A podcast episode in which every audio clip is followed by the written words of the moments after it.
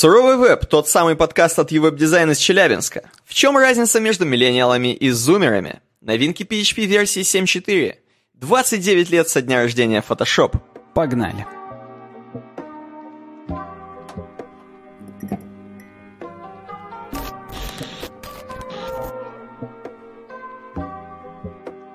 Вот так вот. Мы начали КВН с вами вместе. Привет, меня зовут Александр Гончаров. Меня зовут э, Александр Масляков. Да, это 213 выпуск. Вот, 15 октября на часах. И мы действительно успели сегодня, в, еще в 15 октября, начать запись. Без 15-12 э, в Челябинске вечер, ночи.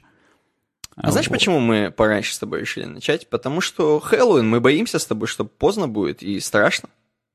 В смысле, за две недели заранее боимся уже? Подождите. через две недели будет. World of Warcraft, между прочим, через три дня. Через три дня. Поэтому я уже боюсь. А, ну там-то там-то всадник без головы будет летать. Прикинь, я на нем сейчас э, выбью тоже маунта себе э, праздничного. Так же, как я... на хмельном фестивале. Ну, я не удивлюсь, я не удивлюсь, потому что вдруг тебе катить начало. Да, причем тут он летающий, в отличие от э, кода хмельного фестиваля, который бегающий. Да, это будет уже круто. А если вы хотите, чтобы вам катить начало, напишите на worksobakaywebdesign.ru.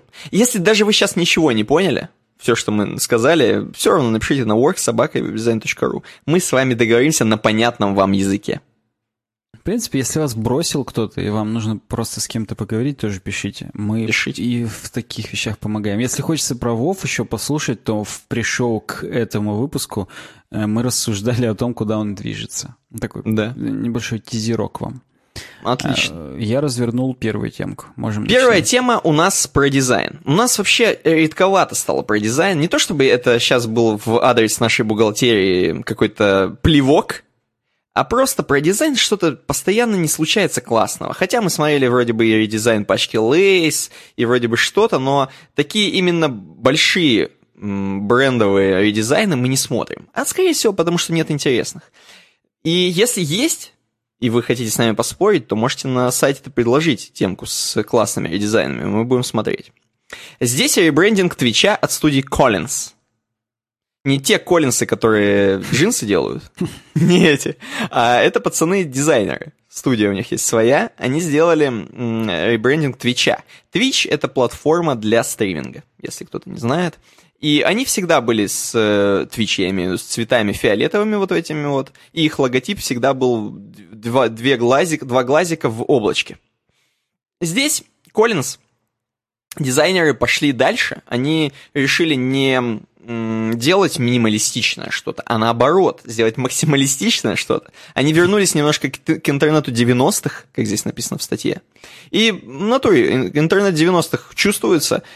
Сделали тени посильнее, и вообще Twitch теперь написано немножко поборзее, я бы сказал. Сразу скажу, что мне нравится изначально то есть изначальный вот этот Twitch, который был, он не такой борзый. Сейчас прям интернет 90-х, блин, такой прям классный. Что еще кроме этого они сделали? Кроме того, что просто добавили тень черную к надписи Twitch. Они много сделали в отношении всяких анимаций. Вот, например, здесь есть Twitch, который вырастает из такой маямной э, радуги.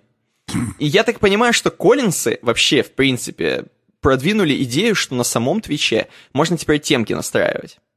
Можно настраивать темки для своего канала, конкретно, чтобы у тебя канал оформлялся в какую-то определенную цветовую гамму вокруг. Можно просто настраивать себе Twitch под себя. Темный, светлый, понятно, это и так, а вот чтобы он именно был разноцветный, это нововведение. В принципе, он стал повеселее, по как, как, как бы сказать, помолодежнее, но все-таки в стиле именно такой девяностщины какой-то. Я бы даже 80 Или 80 скорее. Как будто я в Vice City играю постоянно. Вот, да, да. Я все равно, мне нравится, несмотря на это, что я в Vice City и не играю, но мне нравится. Э, неплохо. Тебе как, Саня? Слушай, мне 12 из 10. Ну, то есть, несмотря на радугу, мне прям сильно нравится. И дело так. даже не в ней. А дело в том, что у меня вот э, именно с этой радугой ассоциации другие. У меня ассоциации с фрутеллой, например.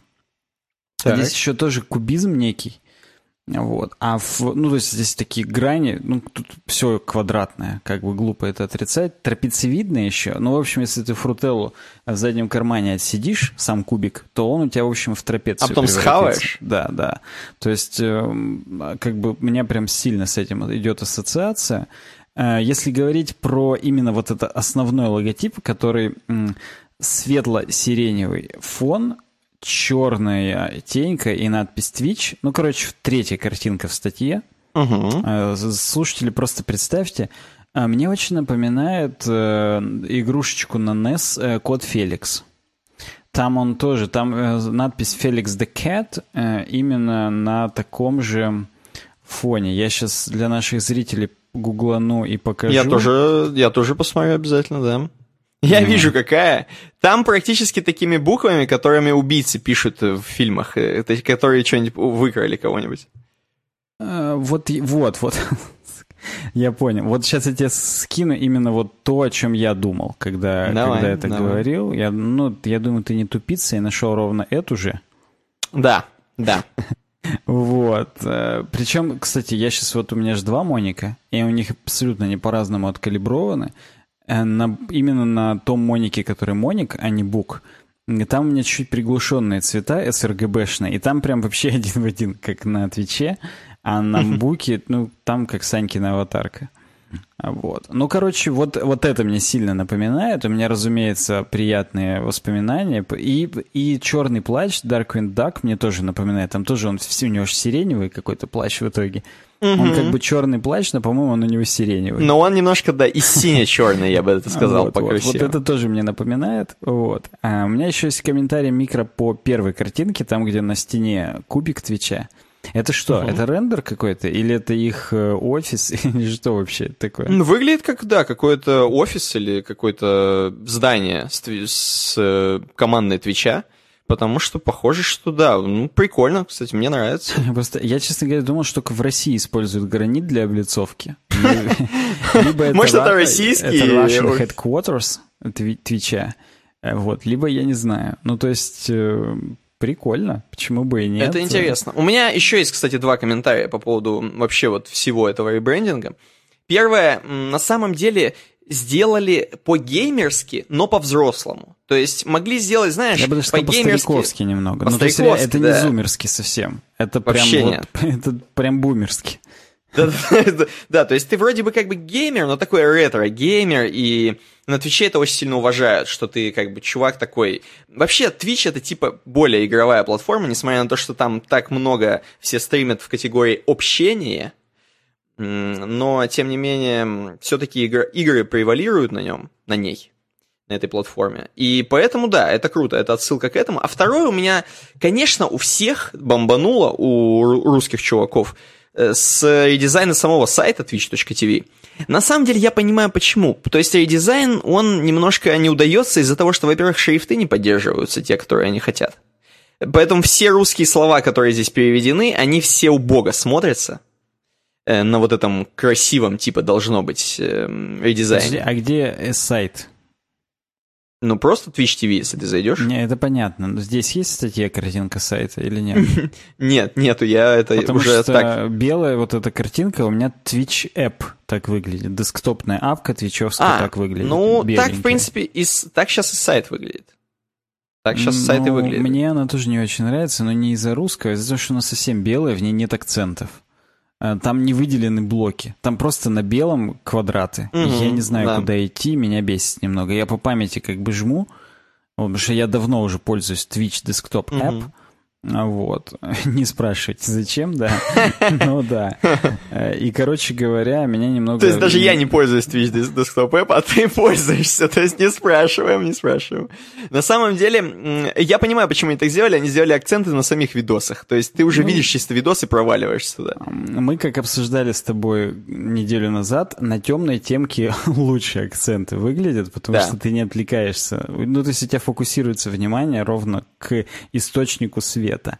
Здесь источник света — это фон, и на нем как бы теряются все остальные штуковины. А штуковины — это молодежно тоже. Ну да, да. Ну, короче, мне реально, мне 12 из 10, мне очень нравится. Вот. Прикольно. посмотрим. Смешно так, над проектом работали, да, потом здесь список людей, и в конце Twitch Creative Team. Скромненько так. Ну, такие лохи. Э, окей, хорошо, это посмотрели. Давай пойдем дальше. А Тоже, сегодня... кстати, с этого же сайта. Да, да, у нас сегодня две темки с UX Pub. А, вот. Причем, на самом деле, обе темки написал Николай Геллар или Геллар, я не знаю, как правильно. Э, мне теперь кажется, что все э, тысячи просмотров тоже от него. Потому что комментариев в первой темке один, а, вот. И причем у него смешно. Комментарий, и у него минус два карма у этого комментария. То есть комментаторы здесь не любят. Даже те немногие, кто робко что-то пишет, и их закидывают говном просто сразу, и все. Это, да, это по-нашему, согласен. Вот. Короче, какой-то полуживой сайт, несмотря на то, что Костя сегодня облизывался, что прям это гениально, вообще лучший сайт, который только у него есть в подписках. Такие у тебя и подписки, что это лучший твой сайт. Ну, ладно. Мы, тем не менее, поддались и две штуки руки взяли. Он сказал, что с Medium взяли дизайн. Я бы скорее сказал, что с э, этого, с Хабра. Ну, то есть ну, шапка да. чисто хабровая. Вот это написать в IT, она прям, ну, такая же. Кстати, Костя опять же писал, что, блин, а нет, всех статьи принимает. Обе статьи в скобочках Николай Гелар написал, создатель сайта. Он же его единственный автор, да? Ну, смешно. Ладно. Э, основа хорошего дизайна взаимодействия от компании Интерком. Так. Э, компания... Интерком это что сразу? Это типа онлайн-чат. Ага. Ну, короче, заходишь, всплывает «Здравствуйте, чувак, э, напишите понял, нам». Понял. Вот, вот это оно. Причем, чтобы ты понимал, я, к сожалению, не то чтобы я загуглил, а мы на предыдущем проекте его использовали, встраивали. Customer Messenger Platform, да, это, это то, о чем я думаю. Просто я думаю, вдруг как бы это не тот немного. Это mm-hmm. он. Это вот, это как живо, живо Живосайт. Живосайт. Да, да, Живосайт да, да. это чат же, да? Да-да-да, это вот то, что справа у тебя появляется, и здравствуйте, вот, вас приветствует вот, Дмитрий. Да, здравствуйте, мы онлайн. Вот-вот-вот, интерком это оно же. Но только интерком пошли дальше, у них есть опиха даже для встраивания в мобильные апки и так далее. Mm-hmm. То есть они, у них как бы много разных... Эм, в, в, бля, много разных SDK для, для разных платформ, чтобы куда-то встраиваться, но да. 15 человек поделилось, между прочим, этой статьей из тысячи просмотров. Ладно, все, не буду. Э, сообщество дизайнеров больше не говорит о необходимости доказывать ценность дизайна. Короче, э, в этой темке, э, видимо, это перевод. Сейчас я посмотрю. Давай-ка. Да, оригинал был на Густавс Кирулис каком-то там, на блоге, у, у Густавса Кирулиса на блоге компании Интерком. Вот. Ну так вот, они рассуждают о том, что, чуваки, давайте, берем за X что мы классные дизайнеры, нас уже уважают, мы не должны уже сражаться за свое место под солнцем. Теперь идем дальше и говорим как надо. Типа мы дизайнеры, мы должны приходить к продукт-овнерам и говорить, типа, ваша задача говно, надо вот так. Ну, в, так и делаем. Видимо, в их мире, да, это так, как бы, это такие вредные советы от Григория Остра. Это тоже по-бумерски сейчас в основном. Никто уже не знает, кто такой Григорий Остер, скорее всего. Вот, но да. Ему так смешно, что я кидаю же не просто тебе, я кидаю в наш микрочатик. Mm-hmm. Я просто безмолвно кидаю Феликс the Cat, и Саня, не понимая, что происходит, пишет, что, играешь сейчас в него? Почему его? Почему его? Так как-то наивно, тупо это звучало. Написал, обсуждаем в подкасте. Ладно, вернемся. Короче говоря, здесь несколько по факту реально прикольных советов от э, команды Интерком, которые нужно нам бы привнести в свои дизайны, и даже э, не столько в дизайны, сколько еще и... Понимаешь, если ты просто фронтендер, или если ты тестировщик, ты вполне можешь с этими же идеями прийти завтра в команду к себе — Uh-huh. Вот, и попробовать это продавить, потому что в общем и в целом это, это действительно, ну, это классно, это прикольно и, и так далее. Э, вот. Э, первое. Везде одинаково показываете объект. То есть, если у вас условно есть объект message, то есть если у вас есть чаты разные, и один чат у вас это всплывашка, другой чат это встроенный виджет в сайдбаре, и третий чат это а, виджет э, в мобильном приложении, э, позаботьтесь о том, чтобы у вас везде сообщения выглядели одинаково. Даже если вдруг в виджете в мобильном приложении есть условная кнопка «Поделиться», где вы можете uh-huh. поделиться конкретно этим сообщением, сделайте ее ненавязчивой, э, чтобы она выглядела, ну, то есть, чтобы она не меняла внешний вид самого сообщения, чтобы ваши юзеры, они по виду компонента сразу уже догадывались о его функциональности. Просто потому, что они его уже использовали в другом месте, и они понимают, что, ага, раз он здесь выглядит точно так же, это тот же самый э, сообщение, значит, это просто бабл сообщение. Если здесь появилась кнопочка, они уже видят отличие и понимают, ага, а тут он работает вот так. А если вдруг вы в каждом месте его будете... Ну, здесь, опять же, зрители, посмотрите, слушатели, просто представьте, здесь есть классический, как у Бабича, Э, да и нет. И типа выделено как надо делать, и выделено как не надо делать. Вот там, где как не надо делать, там абсолютно по-разному выглядит сам бабл сообщения, аватарка по-разному выглядит и так далее и тому подобное. Несмотря на... То есть нужно понимать, что если объект ведет себя одинаково, он выглядит должен одинаково, потому что внешний вид объекта это не то, как вам захотелось здесь и сейчас его нарисовать от вдохновения и фазу Луны. Это то, как этот объект и должен работать. То есть угу. по внешнему виду ваш пользователь о нем догадывается. Номер два. Установите иерархию в интерфейсе. Это мое любимое. Я всегда это делаю не только в интерфейсах, просто в жизни. Это, это даже как, как ты расставляешь книжки у себя на полке. Если у вас зумеры дорогие, вообще есть книжные полки и книжки на этих полках, это то, как вообще нужно упорядочивать любой, любую массу чего-то. Даже если это вилки, опять же, там в посудном шкафу. Э, должны быть какие-то заголовки, э, должны быть какие-то блоки, и они должны быть очерчены самим контентом. То есть в случае с интерфейсами вы должны использовать пространство, типографику, группировку, отступы, цвета какие-то. А, может быть, э, если мы говорим о типографике, это и толщина начертания, и размер шрифта, и его, опять же... Э, блин, дерьмо. Угу. Толщина, Чё? размер и что-то еще третье я обычно говорю. А я часто об этом говорю. Э, насрать. Еще и этот. Все, я понял. Толщина... Нет, начертание это жирный курсив. А, толщина, размер шрифта и начертание, в смысле курсив, не курсив, вот, все точно. Ну и всякие там подчеркивания, неважно. Короче говоря, нужно самим контентом уже его группировать. То есть берешь, делаешь просто большие заголовки, жирные заголовки и так далее, и уже, ну, как бы пользователю э, легче разделять весь контент на группы и воспринимать его этими группами. То есть системный подход, он как бы очень важен для восприятия. Потому что э, у человека мозг, в принципе, призван, чтобы что-то декомпозировать. То есть, ну, когда э, мы видим массив из 30 элементов условных, если они будут сгруппированы на 6 э, по 5, он будет восприниматься в миллиард раз проще. Во-первых, потому что у нас в краткосрочной памяти хранится не больше 7 объектов, а здесь, угу. соответственно, мы обманываем. Это уже не 30 объектов, а 6 по 5. То есть это и там, и там меньше 7, и как бы мы это воспринимаем, и все классно. Так что да, мы как дизайнеры интерфейсов, на нас лежит э, вот эта вот э, роль, чтобы мы сделали все понятно и удобоваримо.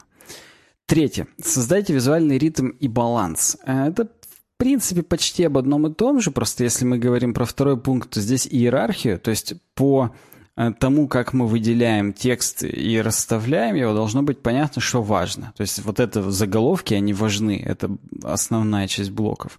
Тот пункт третий, создавайте, создавайте визуальный ритм и баланс, он говорит о том, что нужно компоновать все элементы в интерфейсе так, э, чтобы они упростили сканирование. То есть то, как мы окидываем взглядом э, форму, страницу, там, я не знаю, поп-ап, то есть вот, ну, какой-то объект интерфейса, один элемент, э, нужно, чтобы он удобно сканировал. Чтобы он удобно сканировался, нужно, чтобы контент был на нем приятно расположен. То есть, условно, какие-то симметрию какую-то делать, э, не оставлять пустых каких-то строк, висячих строк и так далее. Нужно, чтобы это смотрелось как цельный какой-то элемент. То есть в данном случае, если мы берем у нас какие-то большие инпуты внизу, а вверху один коротенький дропдаун, то можно лучше вместо коротенького дропдауна сделать три большие радиобаттона с подписью, которые займут тоже примерно пространство по длине, что и длинные инпуты снизу. А если вдруг к длинным инпутам снизу нужно два коротких подсоединить, вы эти два коротких расположите на одной строке, чтобы они оба коротких были по длине, как один длинный. То есть как-то угу. вот, ну, что-то компоновать, чтобы это более приятно, гармонично смотрелось во всех смыслах этого слова. Э, четвертый пункт. Используйте общепринятые паттерны и взаимодействия. Это означает, что если в мире принято больше 15 опций э, не, не выбирать радиобаттонами и чекбоксами, будьте добры, сделайте дропдаун, селект и мультиселект, если там нужно по несколько выбирать. Потому что видеть все 15 опций сразу, опять же, это больше, чем 7, юзер сразу теряется, и он этот пункт, скорее всего, пропустит или сделает его как-то там спустя рукава, потому что, ну, come on, тут же, блин, 15 пунктов, я никогда в жизни их не прочитаю, насрать на них вообще. Пойду другой пункт сделаю. Вот, пойду пол выберу, там хотя бы меньше вариантов, там меньше семи вариантов уж точно, поэтому как бы, ну да. А вот, и это говорит о том, что если уже есть какой-то опыт в жизни, по построению интерфейсов, скорее всего, не нужно им пренебрегать именно в вашем интерфейсе. Что я художник, я так вижу, это классно, но ваши зрители, они не художники, они так не увидят, потому что, ну, и в противном случае вам придется к каждому скачиванию приложения прикладывать пакетик с наркотиками, который вы употребляли, чтобы видели все так же, как вы это когда творили, поэтому, ну, это... Ну, это будет дороговато, поэтому это... мы делаем нормально, без наркотиков. Вот да, это не, не affordable будет. Вообще не affordable ни хрена. Вот здесь, кстати, кстати, к каждому пункту я-то вот как бы обзорно говорю, плюс там пропускаю как-то через себя, опять же. Вот здесь в статье на UXPub, точнее в переводе, э, кроме того, что есть пункт «делайте, не делайте», и там написано паттерн и антипаттерн, есть еще э, блок «спросите». Так. И, и там вот, ну, на примере вот этого четвертого пункта э, нужно самому себе задать вопросы чтобы, ответив на них, пришло осознание, как сделать. Что, что именно там... Э, из, какие именно общепринятые паттерны взаимодействия можно применить в данном именно куске интерфейса. Например, может ли здесь использоваться существующий паттерн дизайн-системы? В смысле, uh-huh. существующий уже в дизайн-системе. Ну, типа, у нас уже есть 15 дропдаунов. Может быть, мы и здесь тогда дропдаун используем, к ним юзеры уже привыкли, не будем здесь делать э, группу из радиобат. Да, ну, мемо. Мемо из Delphi. да, или, соответственно, ну, наоборот. Если у нас везде мемо из Delphi, то как бы уже дропдаун можно, ну, не вводить, потому Лучше не вводить, да. да. Э, если нет, то как выглядит паттерн отраслевого стандарта для данного случая? То есть, ну, нужно как бы подглядеть, как все делают. Если вы считаете, что вам нужен новый паттерн, обсудили ли вы это с другими дизайнерами? Можно ли переделать этот паттерн под дизайн-систему для использования другими дизайнерами? Ну, то есть, если вдруг вы это представили, но как-то формализовать это, придумать и сказать, что вот этот паттерн мы используем, если там больше 15. Просто mm-hmm. очень часто так бывает, что дизайнер вот, вот так сделал, и ты когда говоришь, ну подожди, чувак, давай вот, про, про, знаешь, как проверочное слово есть, вот здесь проверочный момент, это формализуй то, что ты сделал. Просто обычный свод правил. Если что-то больше этого, то делаем так. Если меньше этого, то тоже так делаем. А если больше этого, но меньше этого, то тогда используем что-то другое. Это простой формальный свод правил, когда именно нужно делать drop-down, а не radio button. Если не получается, если типа он начинает икать, пердеть и говорить, ну как бы тут надо как чувствуешь, вот все, это сразу... М, это, ну, как бы, это плохо. Значит, это он, это надуманное говно, и раз он это формализовать не может, значит, зритель ваш, и слушатель, и пользователь точно это не выкупит. I'm not buying it. Скажет просто, и все. Вот. Ну, в общем-то, здесь я к чему? Здесь у каждого пункта есть блок «Спросите». Я не буду его весь зачитывать, это неинтересно. Вот. А я буду сейчас договаривать вам пункты, а потом мы будем с Никитой обсуждать, как, какие ему больше понравились и что он бы еще сказал. Так. Э, используйте прогрессивное раскрытие. Если у вас есть несколько пунктов, в каком-то из пунктов есть подпункты, вы будьте добры, подпункты показывайте только если этот пункт выбран. Ну, то есть смотри, э, если у тебя есть пункт, э, на чем вы ездите, велосипед, автомобиль и самокат, и когда ты нажимаешь автомобиль, там 15 видов автомобилей. Не надо все сразу 15 показывать. Вдруг человек выбрал велосипед. Он не хочет знать, какие бывают 15 видов автомобилей. Ему на это насрать. Поэтому подпункты показывать только в тот момент, когда уже ну, пользователь провалился, так скажем, в эту часть формы. Угу. Или типа там э, серию и номер паспорта. Вы покажите эти поля, когда он уже нажал, что он сейчас паспорт ведет. А то вдруг он сейчас свидетельство о рождении будет вписывать или водительское удостоверение. Ну, как бы, ну нет паспорта у человека с собой. Вот. Ипотеку хочет взять по свидетельству о рождении. Зачем показывать поля, серии и номер паспорта? Это надо делать только тогда, когда они... А, когда пользователь уже в контексте этих полей. Э, шестое. Будьте ясны и лаконичны. Здесь говорится о том, что если вы хотите написать текст больше двух абзацев, то либо, э, если это инструкция, вы сделали говеный интерфейс, который понятен только если его расписать на два или три абзаца, Второе, так. это значит, что, скорее всего, может быть, вместо одного из абзацев можно картиночку использовать. И будет более понятно. Uh-huh. Ну или третий, наконец, вариант. Скорее всего, из этих двух-трех абзацев какой-то менее важен. Его можно вынести в э, подсказку, которая выводится по наведению на знак вопроса или по клику на знак вопроса. Ну, то есть, вдруг э, только один дегенерат не поймет с первого раза, ему нужно будет расшифровать. Пусть эта метафора останется только для него. То есть, он кликнет на вопросик, типа, я не понял, и прочтет угу. уже полный, полную подсказку. Скорее всего, для большинства пользователей она будет не нужна. То есть, э, краткость сестра таланта на манер UX-дизайна. Будьте ясны и лаконичны. Это вот так звучит. Э, седьмой пункт. Учитывайте отзывчивость и скорость. Э, забегу и скажу, что это мой любимый. То есть здесь нам э, зрители смотрите, а слушатели просто представьте, здесь две анимации, которые на самом деле это очень наглядно показывают, нагляднее, чем можно написать словами, но я попробую. Первое.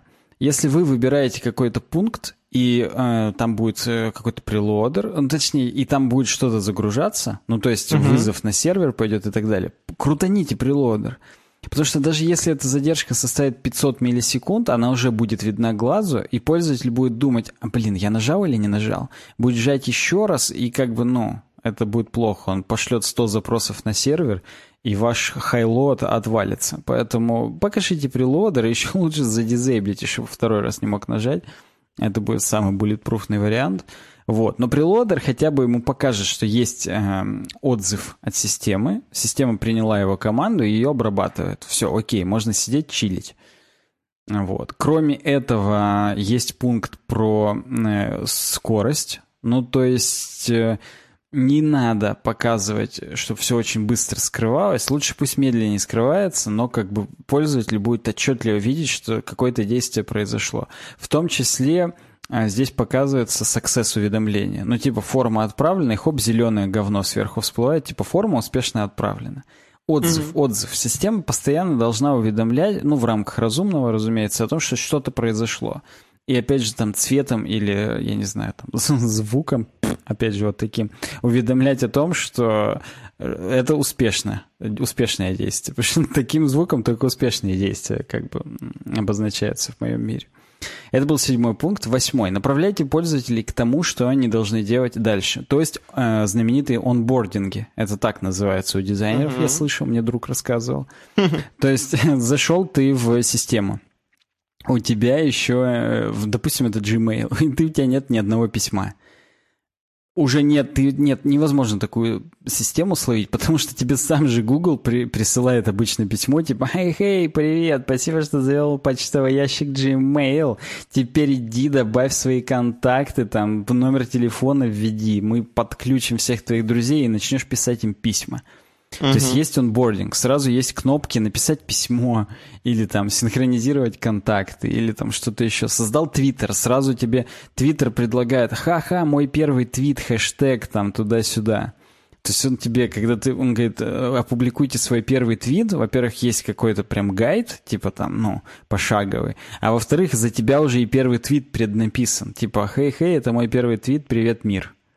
Угу. Чтоб ты даже не сочинял, типа, я вот там, то, ну, все. Да, да, если ты скучный, ты так и нажмешь, но ты хотя бы уже этот путь сам пройдешь, у тебя пальцы запомнят, по Ваньку дофаминовый взрыв произойдет, потому что ты, о, блин, я что-то запостил, я твитнул, и сейчас я скроллить буду дальше, и да.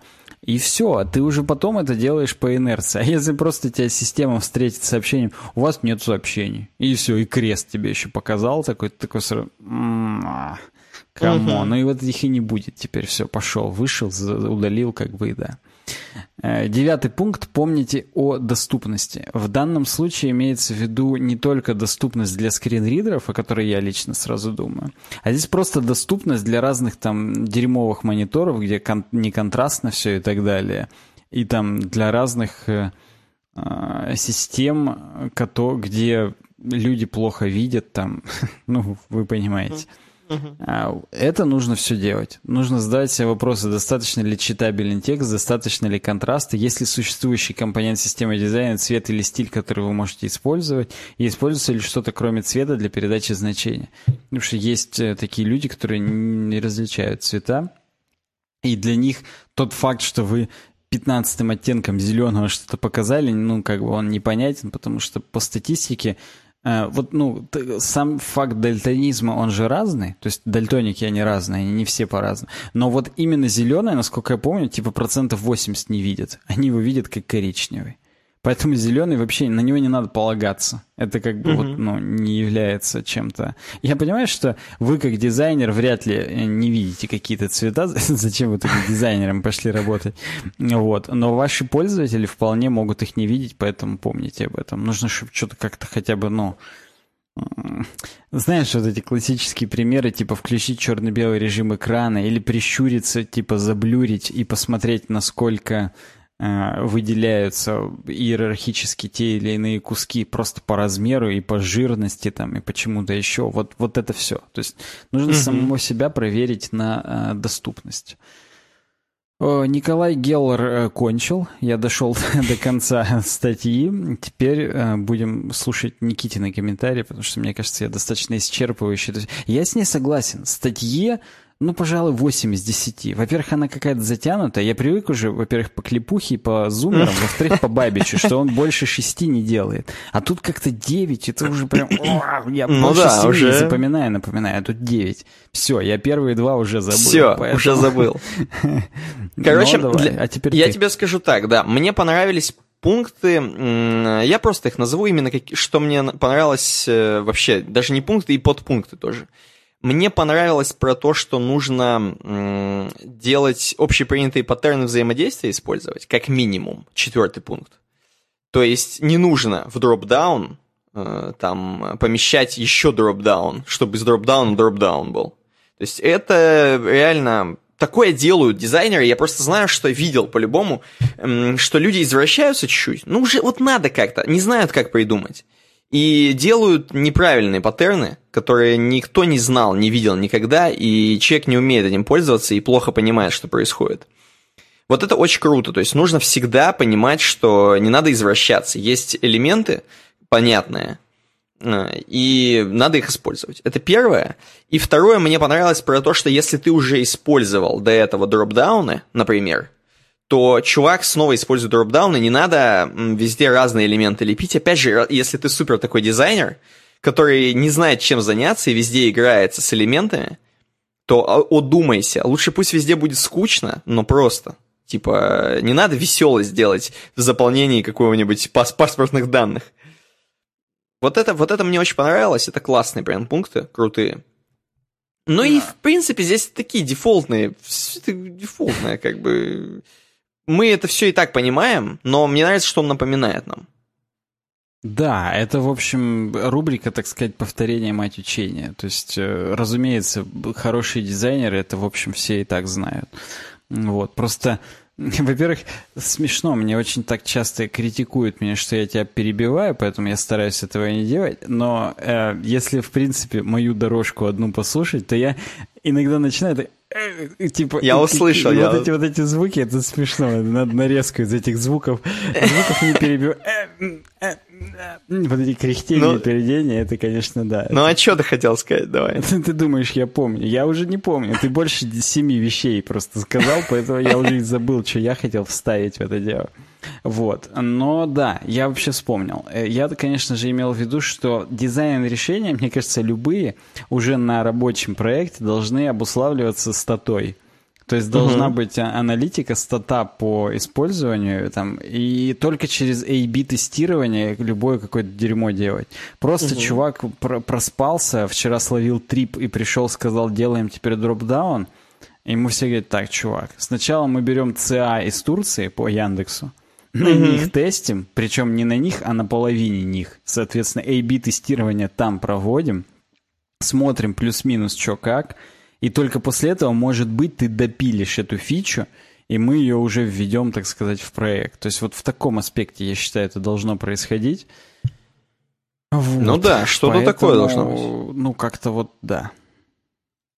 Что-то такое должно быть. Мне нравится. Мне нравится. У нас сейчас важные пункты Подожди, начинаются. Давай подведем, подведем итог. Темкам с UX да? Мне, мне хорошо. Надо напоминать про это. И они такие, знаешь, не то чтобы обязывающие к каким-то сильным утруждениям.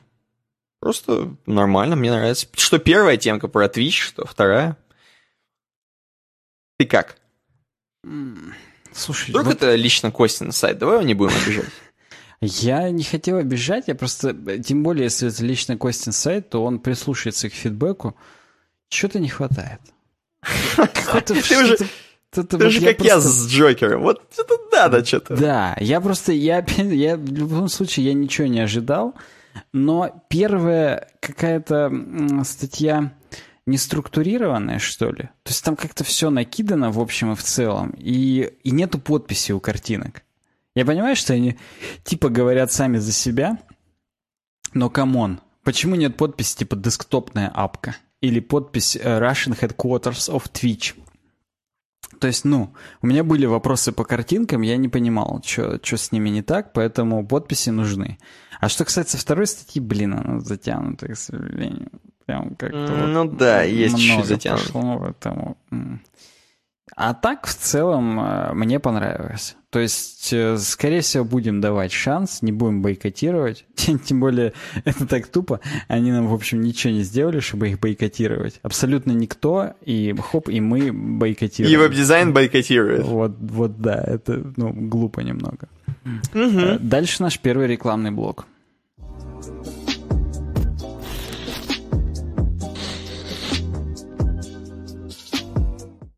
Первый рекламный блок в жизни наш. Никогда до этого никогда не рекламировали ничего. Вот сегодня рекламируем. У нас появился Reddit. То есть subreddit, я бы поточнее сказал. На reddit.com slash r slash webdesign появились э, redditные новости, я бы сказал, от нас.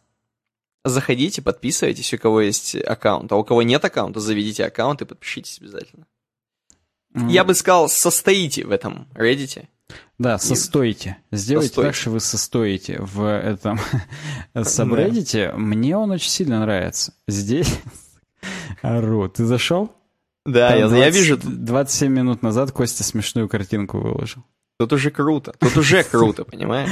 Ару, я не могу. Не сговариваясь причем. Костя просто вдруг решил э, постануть на Reddit вот, он здесь скинул, во-первых, американские военные корабли уменьшат количество сенсорных экранов после неудачного столкновения с гражданским судном. Видимо, сухие пальцы были у штурма, он не смог он тыкнуть, типа, поворачивай, блин. Вот в этом духе. Угу. Короче, чуваки, здесь вообще жить жизни можно. Это будет супер комьюнити вообще, вспомните мои слова. Если вы нашли какую-нибудь смешную ссылку, картинку, или вы хотите просто высказаться, идите к нам на Reddit. Здесь пока всего 16 человек, но это 16 лучших человек в мире вообще.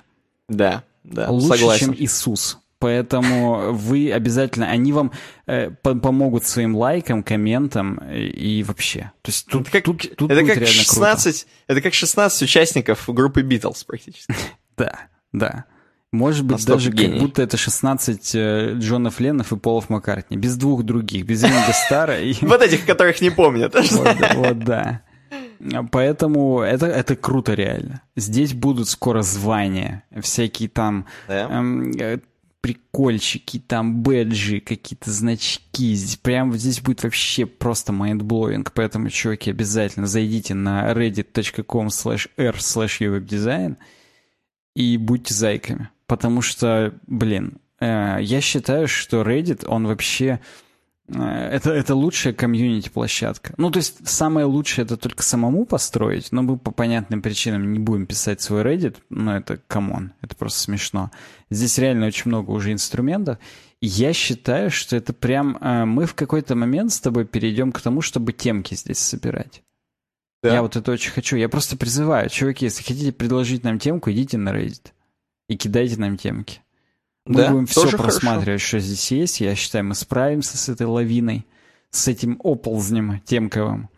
Да, вот. И да. должно быть, в общем, в целом классно. И веб-дизайн... Reddit.com slash r slash... Slash. Slash. Slash uwebdesign. Ты-то готов, Никита, съесть веб-дизайн? Я ем каждый день. Но... Насчет ты-то я сейчас вспомнил наши ролики, которые я бананы вчера скинул. Э, вот, там... Там тоже то еще и та еще там, еда, там конечно. То еще, то еще ты-то. А вот, э, чуваки, сейчас э, пристегните ремни. Сейчас прям Давай. нужно... Мы входим в зону турбулентности, а именно угу. к нам в подкаст наконец-то. Спустя, я не знаю, месяца три, наверное, может, больше даже, врывается наш 40-долларовый дорогой патрон Макс. Конечно. Это тот Конечно, человек... дорогой, я имею в виду. Да, да, это тот человек, который просто он... Если бы не он, мы бы не были прежними вообще. То есть он очень во многом влияет на наш подкаст. Он сидит в патроновском чатике, угу. выражает свое фи, свое веское. Ну вот, поэтому, да, мы пригласили его. Как вы знаете, наградой за 40-долларовое патронство является участие в нашем подкасте. Вот. Мы пока экспериментируем с этим. Ну, то есть, э, пока это участие в рамках своей темки. То есть Макс нам принес свою темку, которую мы будем обсуждать вместе с ним. Вот. Перед этим, разумеется, будет ну, небольшое интервью, так скажем, туда-сюда. Поговорим о том вообще, как он сам и так далее, как он нас начал слушать. Это угу. спойлеры вам всем. Он-то еще не знает, о чем мы его будем спрашивать. Он-то еще не слушал ни пришел, ни сам подкаст. Вот. И, может быть, в будущем мы кого-то будем брать прям ну, на весь подкаст. Я не знаю. То есть это как бы будет зависеть от того, насколько вообще это, это зайдет. Вот. Поэтому и мне я на самом деле благодарю Макса не только за то, что он 40-долларовый дорогой патрон, а за uh-huh. то, что он дает вот этому формату шанс, за то, что он сам является примером. То есть, как в гангстерском кино, из него надо сделать пример. Вот мы делаем из него пример, и он даже и рад за это. Он нам даже еще спасибо за это говорит. Не, ну если он плохой пример сделает, то вы же знаете, цемент, э, ну, ноги. Это, это да, это все как обычно. Поэтому я сейчас буду добавлять его в э, беседу нашу в скайпе. Попробуй, попробуй. Я найден совпадающий логин. То есть, в общем, найден. в целом, да, чек и мы сейчас будем э, стрим настроек запускать. Я сейчас даже отсечку сделаю, чтобы, если что, вырезать, вырезать вообще все. Нахрен Макса вырезать с самого начала. Вот, да. Алло. А Алло. Мы, мы отлично слышим. Привет, здорово вообще. Привет, привет. Здорово. Я даже не ожидал, что сразу будет хорошо. Мы с э, Максом договорились о том, что он будет отдельно писать свою дорожку. Вот, и mm. пришлет нам ее, мы его подмонтируем, что я потом там из своей дорожки запись звука с компьютера не вырезал Никиту и Макса. Если ничего не получится, то в этом моменте у вас сейчас дерьмовый будет звук у Никиты и Макса. Потом, когда мы закончим, хоп, и опять будет нормальный звук, скорее всего. Ну, смотри, опять же, смотря, что будет Макс говорить. То есть в конце мы, знаешь, да ладно, уже не надо дорожку, спасибо большое. Это да. Спасибо, спасибо.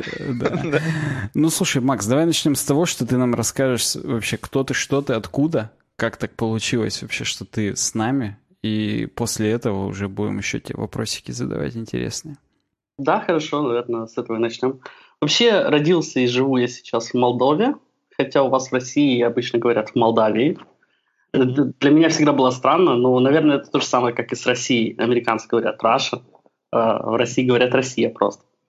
А, я веб-разработчик, Пишу на PHP, на JS, на много чем пишу. Потому что только на PHP мне скучно. Просто скучно, не хватает. Вот. Так, то есть ты экстремал. Ты, в принципе, экстремал. Но тебе еще и не хватает. Да, да, да. Мало того, что я живу в Молдове, мне еще и не хватает, да. Все правильно. Вот. А, с вами я познакомился, я увидел ваш канал несколько лет назад, начал слушать. И впоследствии, когда увидел, что вы есть на Патреоне, подписался. Как-то так. Так, ну подожди. Во-первых, сразу несколько вопросов. Первый. Вот ты сказал, я веб-разработчик. Мне всегда вот интересно, когда знаешь просто, ну вот люди с улицы, условно, я не знаю, там бармен, продавец и аниматор в я не знаю, там, на улице. И они просто спрашивают, ты кем вообще работаешь? Ты же не будешь им говорить, я full stack, там, кто-то там. То есть ты говоришь какими-то простыми словами. И вот я всегда в таких, на такой вопрос отвечаю, я программист. Ну, то есть, да, во- да. во-первых, ну, ты же программист, то есть это ж не, э, не является, так скажем, э, ну, то есть это не вранье. Программист это что-то общее, это общее множество, и вот веб-разработчик это подмножество. И вот мне интересно, почему ты именно ответил веб-разработчик, а не сразу начал, я там full stack туда-сюда, что кого, он, Понимаешь, он нас считает за барменов с тобой из э, дворника. Не-не-не, почему я сказал веб-разработчик? Потому что, ну, мы не на собеседовании. И я, ну, я решил как-то коротко. То есть, если Это ты так рас... думаешь, что мы не на собеседовании? Да, резюме-то ты нам свое уже скинул, поэтому, в общем... Ну, я в России не собираюсь пока что, ну, переезжать. А мы без релокейта, мы сами к тебе приедем. Ради бога. Вот, да, это, кстати, это, кстати, да, прикольно. По поводу страны, ну, то есть, слушай, это как Беларусь, Сия и Беларусь. То есть, ну, я не знаю, как да, вообще, да. как вообще эти различия. Как, какое слово было раньше, Молдова или Молдавия? Но, наверное, Молдова, потому что на английском же тоже Молдова. То есть прям, ну, Нет, лати- латиница. Англичане, англичане обычно говорят Молдавия. А, да? Вот дерьмо. Значит, да, я просто есть... что-то... Ну, слушай, по поводу Молдовы, я опять же начну сразу. У нас есть такой стереотип в России, что если ты я, поправь меня, Саня, вдруг э, я сейчас не тот стереотип скажу, но мы это вырежем, если что. Тем более, мы Макса все равно дорожку не будем прикреплять. Так вот, короче, смотри, поправь меня. Э, у нас есть такой стереотип в России, что молдаване, молдаване это же из Молдовы люди? Ну да. Э, что молдаване это чуваки, которые очень много строят и много работают. И это правильно? Это вообще есть у вас такое? То есть это... я, бы, я бы хотел разрушить этот стереотип, но так получилось, что... Что ты стро... строитель? Тоже ну, строитель, а когда был помладше, во-первых, подрабатывал, в том числе на стройке, во-вторых, родителям помогал дачу строить и так далее. То есть, ну, я понимаю, как это работает и так далее. Но в частности, нет, не то, что будет только строем. У нас э, полно, в том числе и веб-разработчиков – полно я просто, талантливых... Мне кажется, у вас две, должно быть две категории. Ты либо строитель, либо ты повыше веб-разработчик. Короче, ты как бы строишь веб, и то у тебя два варианта. То есть нет таких типа, нет э, знаменитого клавишника молда. Хотя я на самом деле, я шучу, естественно, понятно, что все люди разные, но должно быть именно только два варианта. Ты кем ты рождаешься? Тебя либо сразу кидают в кирпичи, либо тебя, короче, в компьютером кидают. Ну, в общем, я понял, ты выбрал э, покруче быть, чем остальные. Да, да, да, я решил немножко апгрейдиться. Понятно. Ну, это, это хорошо, когда есть такой выбор, да. Следующий вопрос. А как вообще ты э, ну, начал веб-разработку? Вообще с, ком- с компьютерами? Когда у тебя первый компьютер появился? Во, блин, я не подготовился. Надо было прям еще, еще более скрупулезно придумать, что спросить. Когда у тебя первый компьютер появился? На самом деле первый компьютер у меня появился довольно-таки поздно. Это было лет 13 мне было. И... Но в то же время я постоянно ходил к друзьям, постоянно ходил там к родственникам, э, в школе постоянно зависал за компьютерами. То есть мне техника вообще, техника современная мне всегда нравилась. Телевизоры, телефоны, компьютеры и так далее. Но вот именно, то есть я всегда знал, что буду заниматься именно техникой, именно новыми технологиями какими-то. Но именно понимание, что я хочу пойти в веб-разработку, оно появилось лет в 14-15. В 15. Подожди, а сейчас тебе сколько? Я сейчас листаю резюме туда-сюда, не, не нашел возраст. 25. А, 25. А, ага, так это окей. давно уже ты решил. Да, я давно решил, но не сразу получилось начать, э, скажем так, профессиональную деятельность. То есть где-то что-то подсчитывал, где-то что-то пробовал, но не, не было возможности поскольку я был несовершеннолетним, не было возможности начать работать всерьез. Угу. То есть вот так. Но впоследствии через знакомых, через друзей, мне было лет 19, я нашел э, компанию, которая согласилась взять меня на стажировку, поскольку в то время в Молдове не очень любили брать э, людей на стажировки. Сейчас с этим попроще. Сейчас почти в каждой компании ты можешь прийти на стажировку или на практику, пройти практику, и потом тебя обустроят, ну, устроят как э, работник. Обустроят. Обстроят тебя просто кирпичами опять. Я знал. Знал, что это будет. Смотри, а у меня, кстати, возможно, это у Сани такой будет вопрос.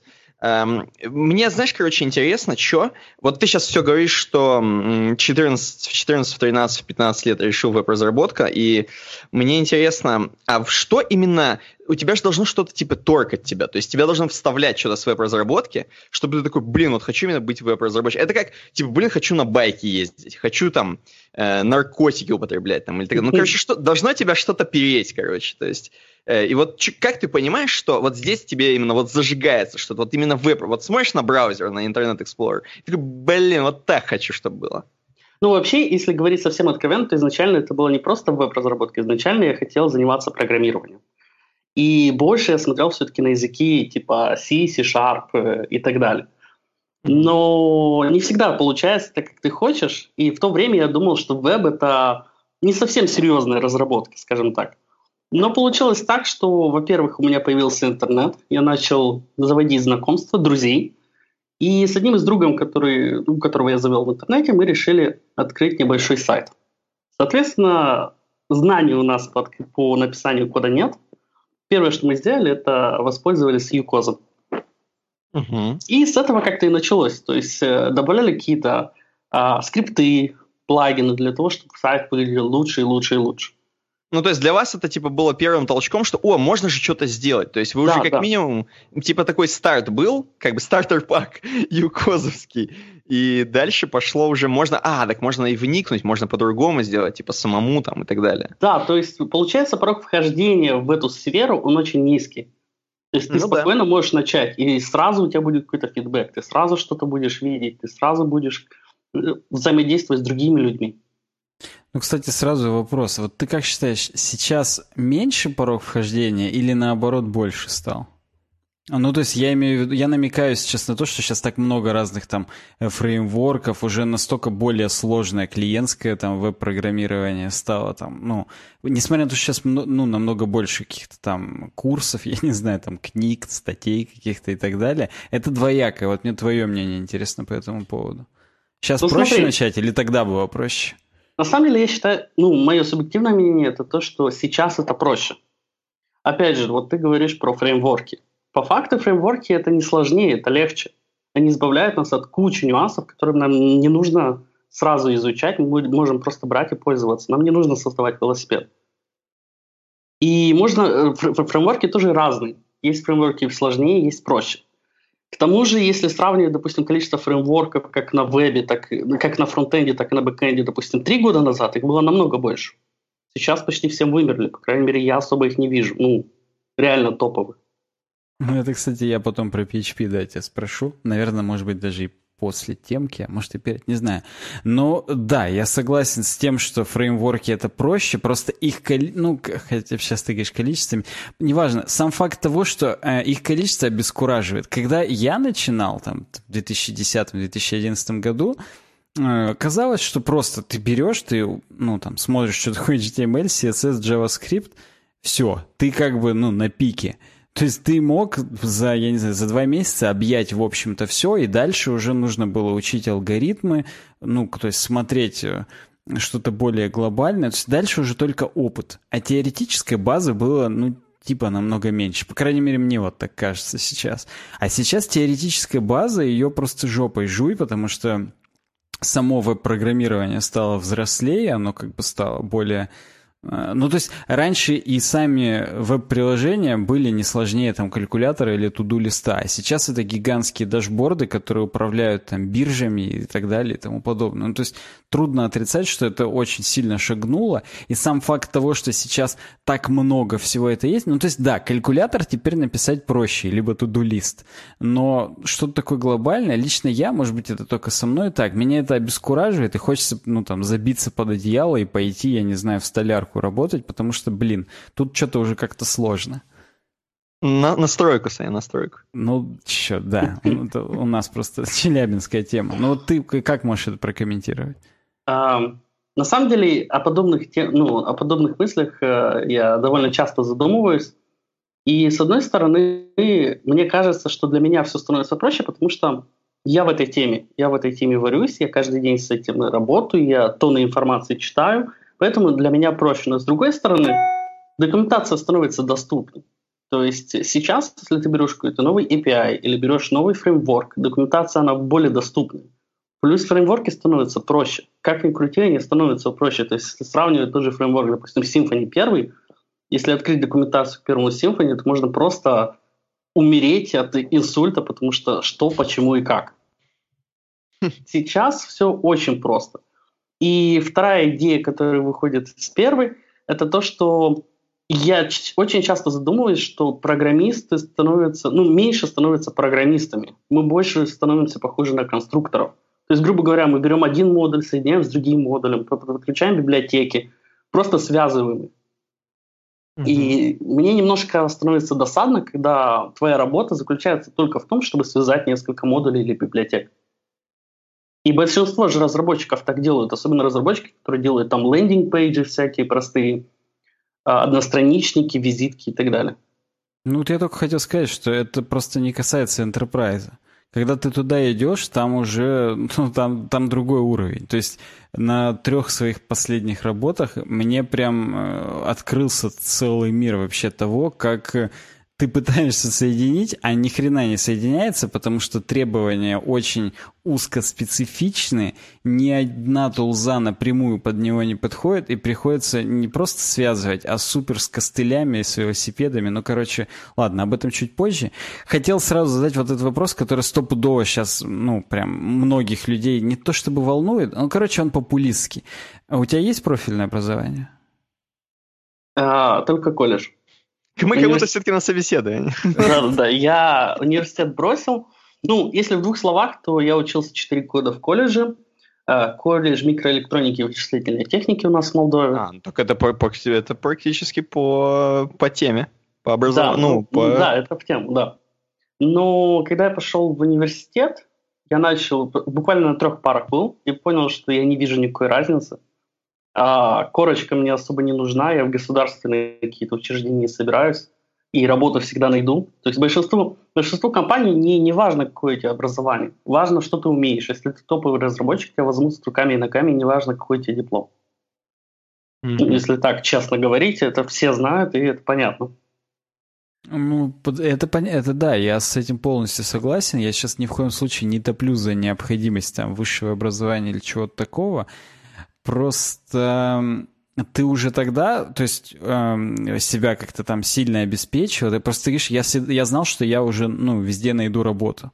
То есть, то есть ты уже работал одновременно с колледжем, и, соответственно, да, у тебя года. была определенная уверенность, как бы. Я просто смотрел резюме, которое ты скинул, у тебя там почти везде строка э, Product Owner, даже у тех про проектов, которые уже не существуют. Ты там просто э, перестал работать или сами проекты просто перестали существовать? Я уж не знаю, я не заходил на страницы их, не смотрел, что там как. Э, по поводу CV есть один очень такой нюанс, э, значительный. Э, то, что в прошлых компаниях, в которых я работал, мы подписывали определенного рода документы. И большинство из этих проектов я просто не могу выкладывать в CV. И меня это очень сильно печалит, потому что проектов намного больше, и я просто не могу их показать. И поэтому, именно по этой причине, очень много проектов – это именно мои проекты и те проекты, которые я сам разрабатывал. Ну, понятно, есть... да, это классика. Я понимаю, что когда ты NDA подписываешь, то тут как бы Причем я, я в своей жизни подписывал один NDA, который 20 лет длится. я через 20 лет забуду уже вообще, что там было, но... Я думал, ты про свадьбу пошутишь, там, что типа там, это Индия недавно подписал, и все теперь.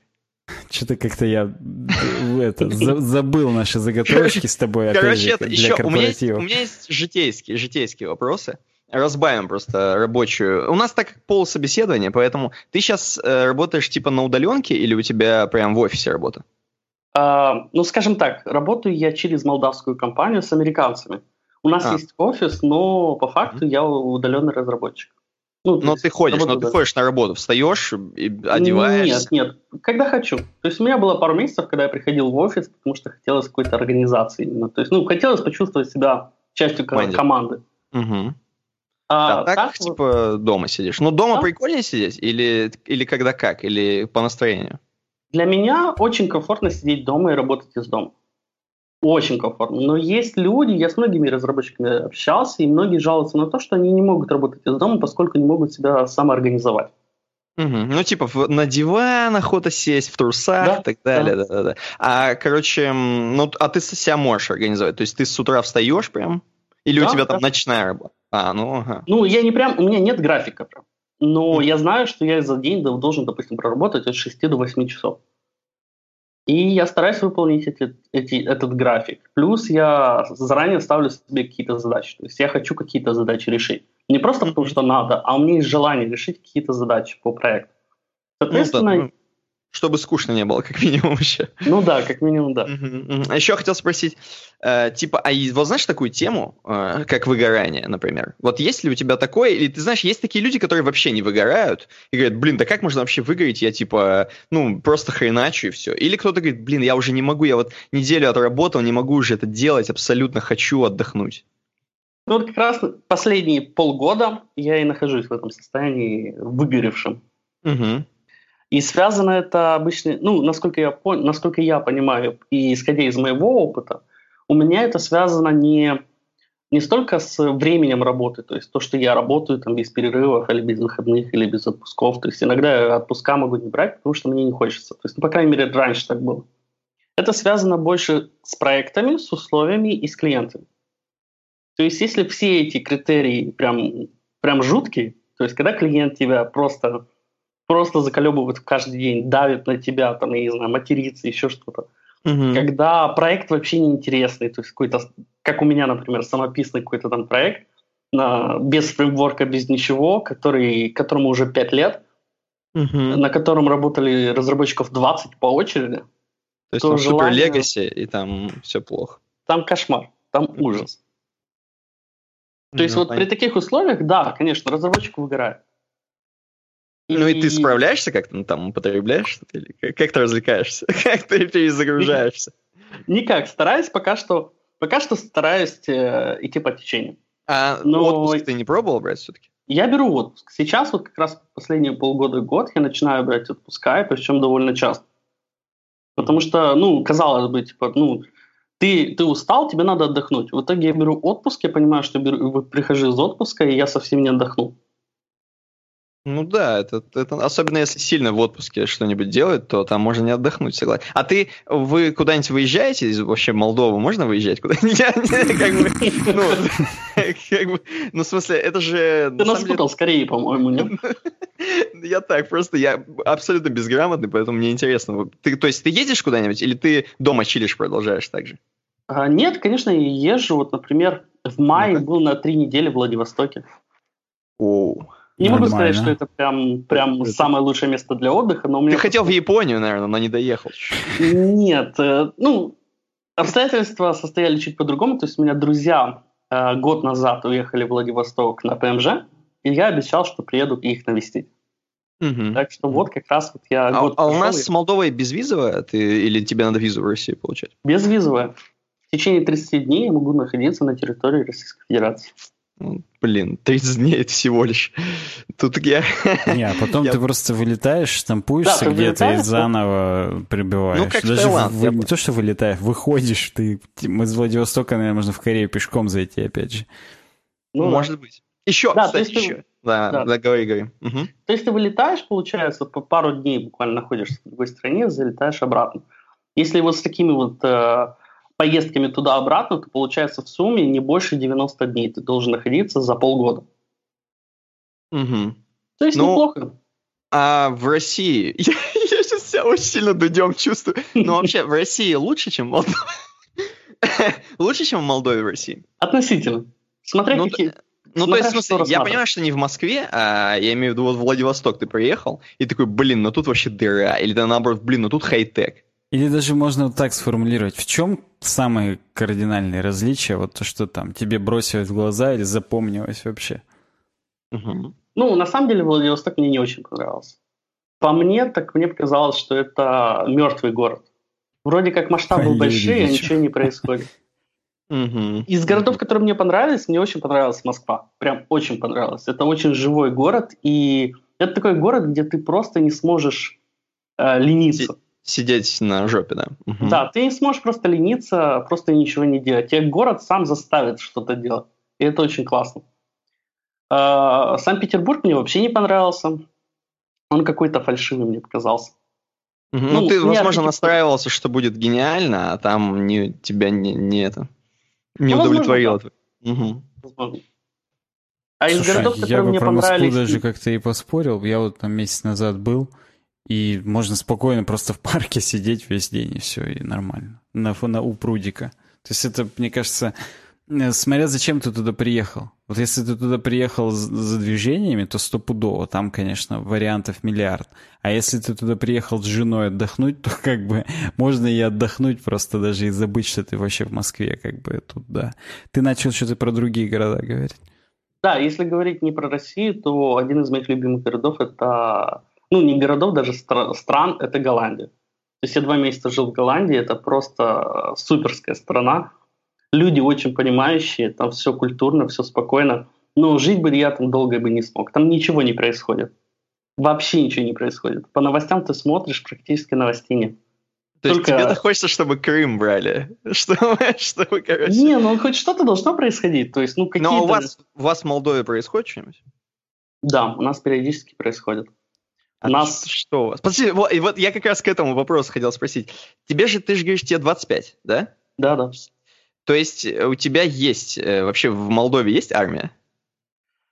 Я так и знал, что начнешь об этом спрашивать. Мы никуда это не отдадим. Я в военкомат не понесу. я не уверен. Да, есть армия, есть армия, конечно. И она до скольки лет? До 27. Так, похоже, что-то так да. мгм. Ну, это осталось еще Советского Союза. Молдова же была частью Советского Ну Союза. и ты как бы как относишься к ней? Вообще, по идее, я должен быть негоден.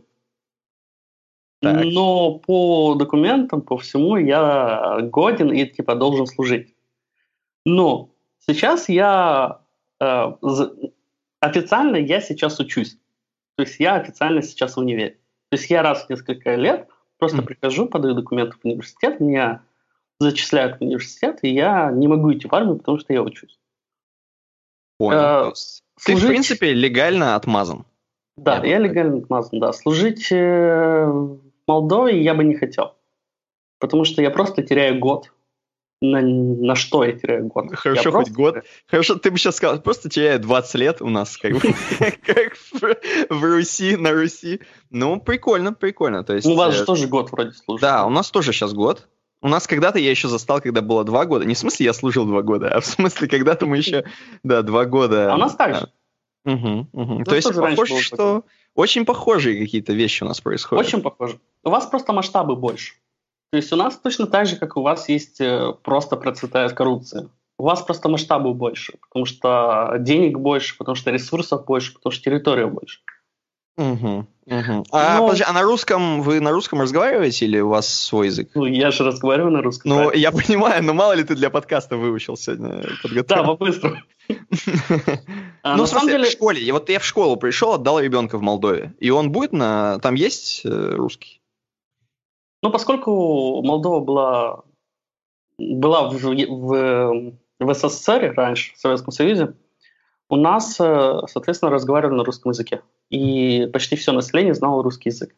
Но сейчас, на самом деле, в Молдове есть одна очень большая проблема – это национализм.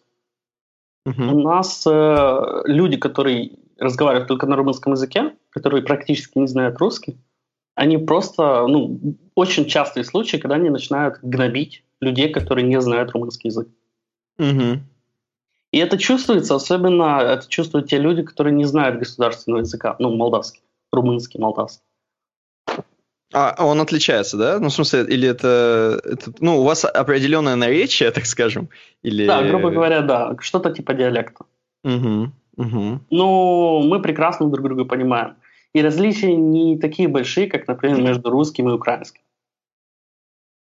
То есть, ну, понятно, там, там все, все более прозрачно. А ты сам знаешь румынский? Да, конечно. Угу. И ну, то есть это не сложно. Ну, это не то, что не сложно, это надо учить. Угу. И возвращаясь к теме, допустим, детей, у нас есть учебные заведения, которые, где преподают только на русском, есть учебные заведения, где преподают только на румынском. То есть угу. это не такая большая проблема. Ну да, я на самом деле тоже от украинцев слышал, что если хочешь э, в Украине русский учить, то это можно. Хотя у них э, борются с этим. Вроде ну, у нас как, тоже пытаются. Да. Что, Саня, ты как я... там? Ты заскучал? Нет, я 100 вопросов подготовил. Первый. А вот э, расскажи, как из Молдовы выглядит ситуация с Приднестровьем вообще? Это, это что? Ну, то есть, э, вот нам оно реально очень далеко. Но при этом про него периодически говорят, и что-то в этом есть э, какие-то э, у России политические там штуки. Что там вообще может быть политического? Это маленький кусок. То есть это просто что называется, ну там наши люди, и поэтому мы их не можем бросить, или там какие-то секретные бриллиантовые прииски, и поэтому мы это не отдаем. Ну то есть это же горный регион. В чем вообще мулька? Вам-то там изнутри точно виднее? Ну, для молдаван, для, для всех граждан, по сути, когда речь идет о Приднестровье, мы просто знаем, что есть Приднестровье. Все. Потому что большинство из нас не, не помнят, что происходило раньше и так далее. То есть молодежь не помнит всего. А на самом деле, как, э, как обстоят дела, это э, данная часть Молдовы территории и граждане, проживающие на этой территории, они решили э, отсоединиться от Молдовы и присоединиться к России. А почему? Что, почему? Окей, я сейчас... Их не э, устраивал, их не устраивал ряд перечень, как, например, смена государственного языка. Угу. А, там, я даже на самом деле не знаю всего списка, но одна из главных причин это язык именно. Почему Плюс... именно этот регион? Там больше русских или как? Это же не бывает разделяет... просто с ни хрена. Почему именно этот регион? Это на самом деле довольно простой вопрос, потому что если посмотреть на карту, то как раз Молдову разделяет именно на грани, разделяет именно река Днестр, угу. и данный регион находится как раз ближе всего к России. Ну, короче, ДНР и ЛНР, я понял. Просто он ближе к Украине находится, а не к, к России. Украине, ну, в том числе к России, ш... да. Это, ну... а вторая часть ближе все-таки к Румынии, к Евросоюзу mm-hmm. и так далее. Я точно... Там, может, наши военные базы есть российские? Ну, не бывает это просто так, ни с хрена. Просто это вот территория, которая захотела. Come on. Это же почти всегда имеет под собой либо экономическую, либо военную какую-то подоплеку. Я уверен, что есть экономические факторы. Но из того, что я знаю, на территории э, Приднестровья нет особо заводов. Люди там на самом деле постоянно жалуются, потому что с паспортом Приднестровья ты, по сути, никуда не можешь выезжать. Ну, Тебе вот нужно именно. делать чужой, ты, чужой ты паспорт. отщепенец, как бы. Ну, в, mm-hmm. в, во всех смыслах этого слова, как бы. Я не знаю, есть ли хороший смысл этого слова. Ну, то есть, это, это плохо. Это, ну, то, что Я есть такая штука, это, ну, как бы не очень круто. То есть, и опять же, я, я-то думал, что, ну, есть четкий ответ, что просто, да, там вот, ну, как знаешь, Севастополь там и Крым, то есть там реально есть военные базы, это выход к морю там, ну, то есть есть в этом что-то стратегически военное. Ну, что стратегически военного в горах между Молдавией и Украиной? Я понимаю, что это тупо расценивать людей, которые там живут, русских людей, что это горы, но я думаю, в самой Молдавии тоже полно русских людей. Там на Украине полно русских людей. Да даже в Румынии их, наверное, полно. Но как бы они же почему-то не являются каким-то таким вот, ну, спорным местом. Ну, это странно. То есть я, не, я... я согласен. Возможно, я просто не знаю всех нюансов. А вот что... если бы ты служил, ты Да, бы... если бы я служил, я бы знал. Или бы знал официальную версию, скажем так, да? Ну, ну да, да ну, потому кстати что говоря... наверняка есть же что-то вот, ну, и вот если сейчас Путин бы к нам пятым подсоединился, я бы спросил, Владимир Владимирович, а, а почему? ты его не включишь, что ли? Я... Он сегодня не смог. Вот, поэтому он бы стопудово мне ответил, как вот, ну, дежурную какую-то штуку. Ну, хотя он бы, наверное, ответил просто там русские люди, там, ты ты ты ты ты ты Ладно, окей. Это примерно я уже слышал, как бы, скорее всего, там действительно русские люди, просто я думал, что что-то еще. Можем вернуться чуть-чуть в разработку. Вот э, ты в основном везде первым пунктом ставишь PHP и backend. То есть, э, хотя ты и пишешь, что ты full stack разработчик, а, да. то есть тебе бэкэнд реально ближе, чем фронтенд. Просто то, что ты говоришь, что фреймворки стали проще, я бы не сказал, что фронтенд фреймворки стали проще. Они реально как бы усложняются, а и документация к некоторым желает быть прям крайне много лучше. То есть эта ситуация, мне кажется, ну, опять же, вот как, как то есть ты себя больше к бэкэндерам причисляешь, и то, что ты говорил, в большей степени для бэкэнд фреймворков справедливо. Я правильно понял? Ну, на самом деле не совсем так. Uh, насчет количества фреймворков я говорил именно о, о фронтенд фреймворк. Ну там да, там были всякие Backbone ы, Ember ы и прочие, которые уже реально... Не надо так говорить о Backbone е, пожалуйста. Это один из первых моих фронтенд фреймворков. Э, классный вообще, супер. Полимер JS еще был. Да их миллиард было, действительно, да. Ты да, прав? Ну ладно, я тебя перебил, говори. Их было на самом деле очень много, сейчас их буквально несколько, несколько, которые ну, реально популярны, на которых все сейчас пишут, которые все используют. А, позиционируя себя больше бэкэнщиком или фронтенщиком, я все-таки пытаюсь быть э, и фронтенщиком, и бэкэнщиком. Потому что мне нравятся и фронтенд фреймворки, и бэкенд фреймворки вообще без проблем. Почему я чаще всего пишу PHP на первом месте? Потому что я все-таки начинал с PHP, и когда я начинаю вспоминать языки разработки, это первое, что приходит мне в голову. То есть как-то так. Других причин, почему я ставлю именно PHP на первом месте, это не то, что PHP мне нравится больше или у меня там больше опыта в PHP. Просто так получается. Ну, ну окей, вот ты пишешь там Symfony или что-то еще. Ты из Symfony что используешь? Именно api или и шаблоны в том числе, или это от проекта к проекту разнится? От проекта зависит. Ага. Всегда есть... зависит от проекта. И, и тебе и то, и другое там как бы удобно. То есть там да. все модули э, окей. А вот ты говоришь фреймворки, там, вот, допустим, есть просто там условные задачи, там, нужно там из одного сервиса через кавку писать в другой, а этот третий сервис работает со сторонним IP, а кроме этого есть еще там спецтранспортные протоколы государственные какие-то и так далее. То есть, мне кажется, в таких, в таких ситуациях, как правило, вообще фреймворки сложно использовать. То есть нужно прям, ну, свои какие-то сервисы, микросервисы писать, ну, на голом языке, так скажем, и использовать какие-то, ну, там, просто библиотеки. То есть это библиотека там для HTTP запросов или там микрофреймворк для того, чтобы свои ресты как-то там накидать. Или просто там адаптер к кавке или там к консулу или там к чему-то еще. Или там Э, напрямую небольшой крут сделать там с базой данных, как микросервис, который там торчит не наружу, а только для других внутренних сервисов, которые к нему идут. Вот для этого вообще PHP возможен или нет? Или это уже, ну, как бы больше enterprise и подходят какие-то там другие языки? Просто э, ну, то есть, а, как правило, сейчас в, ну, в таких в крупных enterprise проектах бэкэнд — это уже не какой-то один монолит, в котором там вот все такое нагружено и так далее. Там, с точки зрения того же хайлода и так далее, это разделяют там на микросервисы, они по-разному масштабируются, и вообще там все это по-разному.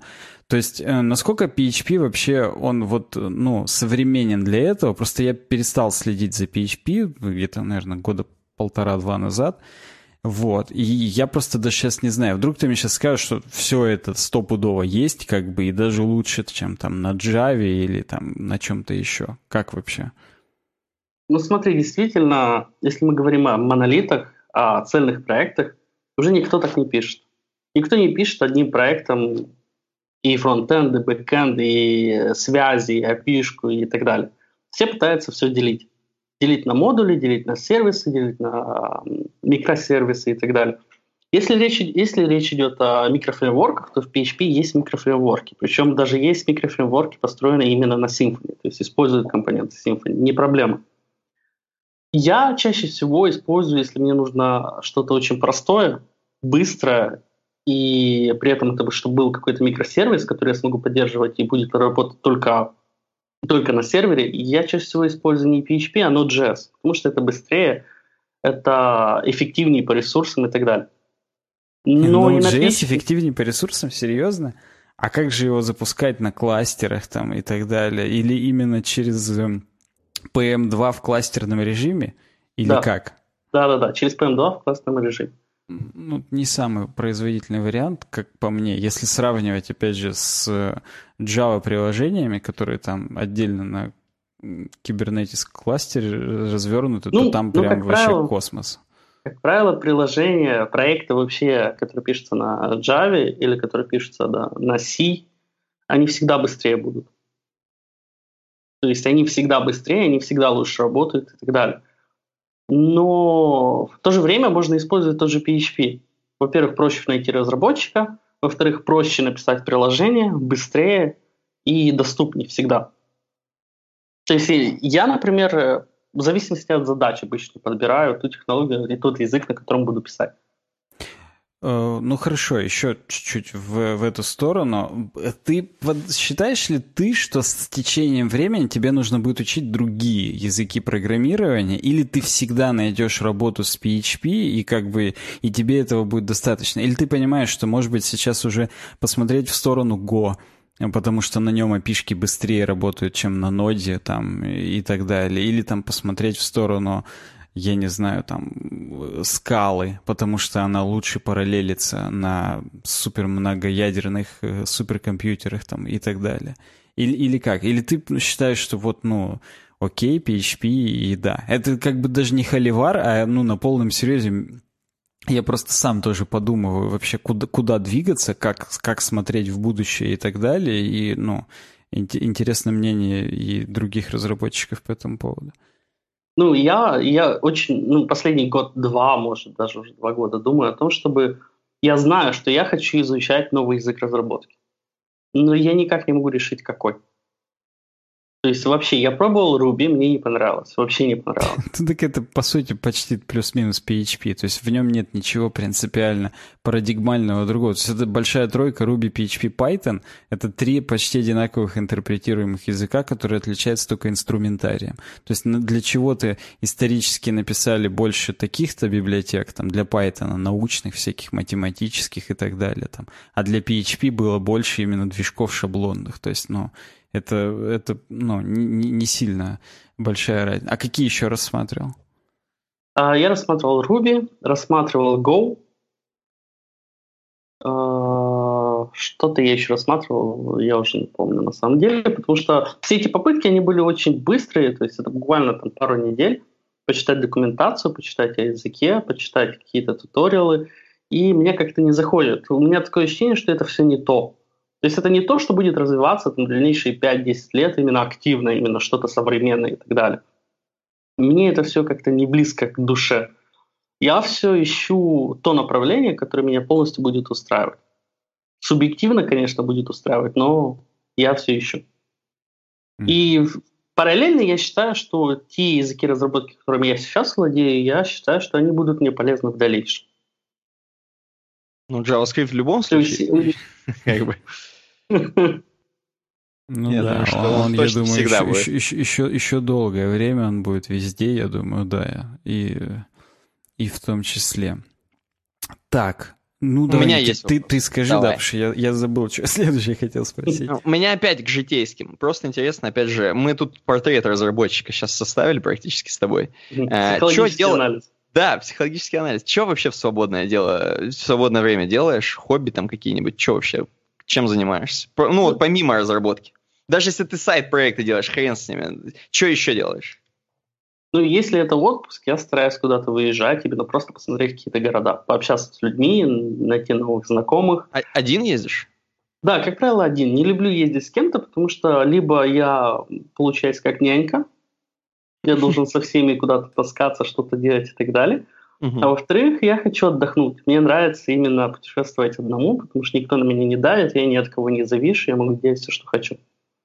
Если говорить просто там о выходных и так далее, Э, как правило, я выхожу в город, просто гуляю, зову друзей, э, сижу в кафешках и так далее. Ты пьешь, куришь? Нет. Ни Нет, то, ни другое. Я с 18 лет перестал пить. Ага. То есть, как обычно, у нас, как в России, бросают 18 уже, так вот, так тоже Да. ты. Да, где-то в 21 начинает, у нас 21 уже лечится, потому что, ну, Мгм, да. мгм. То есть, ты без вредных привычек такой именно чувак Ну, еще... я буквально три года назад бросил курить. Ага, сигареты. Да, сигареты. Курил Я просто в Гол- Ты просто в Голландию ездил, я поэтому спрашиваю, ну, то есть... Ага, так, Наркотики не употребляю вообще. ага, хорошо. Слушай, ну А, тут чё- только твой Инстаграм осталось уже приводить, потому что, в принципе, такой состоявшийся человек уже знает, что ему как пригодится, без вредных привычек, и постоянно путешествует. Я считаю, это уже практически Не замануха. то чтобы постоянно, хотелось бы почаще, но получается где-то раз в полгода, раз в 4-5 Вы, получается, получается, раз в месяц, как... Раз в неделю. Не, хотелось бы через месяц. Через месяц где-то на месяц оседать, знаешь, то есть поехать в Европу, например, не знаю, в Италию, пожить месяц в Италии, вернуться обратно, поехать в Россию на месяц и так далее. То есть Слушай, тебе ближе, конечно, объективно до Италии, чем нам. Тут можно, из Челябинска. наверное, да. Но согласен. Это Да, не зву- так, что вас звучит спустят, да? смешно. Да. А, кстати, для Мол... тебе нужны также визы, да? Опять же, Нет, ты же... нет. А, ты Евросоюз. Нет. Да что такое? А, Я не могу угадать. Ну, то есть, в смысле, в Европу тебе не нужны визы шенгенские, но ты не, но Молдавия не в Евросоюзе Все находится. правильно. Все правильно. Это- В Европу я езжу точно так же, как в Россию. 30 Нифига дней и обратно. Блин, Сань, может, надо в Молдавию переехать? Я что-то Но есть еще Молдову. нюанс. Ты да, Есть- ты в Молдову, потому что если в Молдавию, то не пустят. Надо в Молдову именно. Так, какой есть еще нюанс? нюанс. Нюанс в том, что есть программа для граждан Республики Молдова, у которых э, там дедушки, прадедушки и так далее жили на, на территории Республики Молдова до 40-х годов, они могут получить румынский паспорт. А учитывая то, что Румыния является членом Евросоюза, соответственно, ты получаешь возможность работать и жить в Евросоюзе. Нифига. А ты, у тебя есть такая возможность? Есть такая возможность, и я в ближайшее время не планирую себе сделать румынский паспорт. Да. Угу. Угу. Еще хотел тоже про свободное время. Ты что, в кино ходишь, в игры играешь? Что такое? Еще В игры уже давно не играю. То есть я, когда был помладше, там, в школьном возрасте, я постоянно играл. Прикладывай Инстаграм. Все 10 из 10. Так, продолжаем. Так. Ну, а впоследствии мне стало неинтересно. Ну, то есть я понимаю... Я. Ты- ну, в смысле, кайф от другого стал получать, от Да разработки. даже не кайф, я просто потерял кайф от игр. То есть банальный пример. Э, Два года назад я собирал, моего брата должен, быть должен был быть день рождения, я собирал ему игровой компьютер. В итоге я его собрал, и надо же его протестировать. Я установил 10 или 15 топовых игр. Поиграл в каждую 5 минут, и мне надоело. Мгм. Так что вот такое вот отношение к играм. Ну, а кино? Че, ходил на что-нибудь? Кино периодически чё смотрю. Периодически смотрю, но из только на интересного? определенных. Ну, то есть, А. допустим, вдруг ты сейчас скажешь, что ты смотришь какого-нибудь супер Тарковского, или ты наоборот скажешь, да я Марвел последний раз, конечно, смотрел, нормальная тема. Есть Ну, я в том числе и. Марвел смотрю. Да-да-да, А, просто... Поскольку я являюсь, ну, если так открыть небольшой секрет, я являюсь э, фанатом комиксов, определенных комиксов. То есть не, не всех, не всех линеек комиксов, а обычно это DC, немножко Marvel и только определенные персонажи. И я, соответственно, хожу на, там, на Бэтмена, на Супермена, Мгм. на Мстителей и так далее.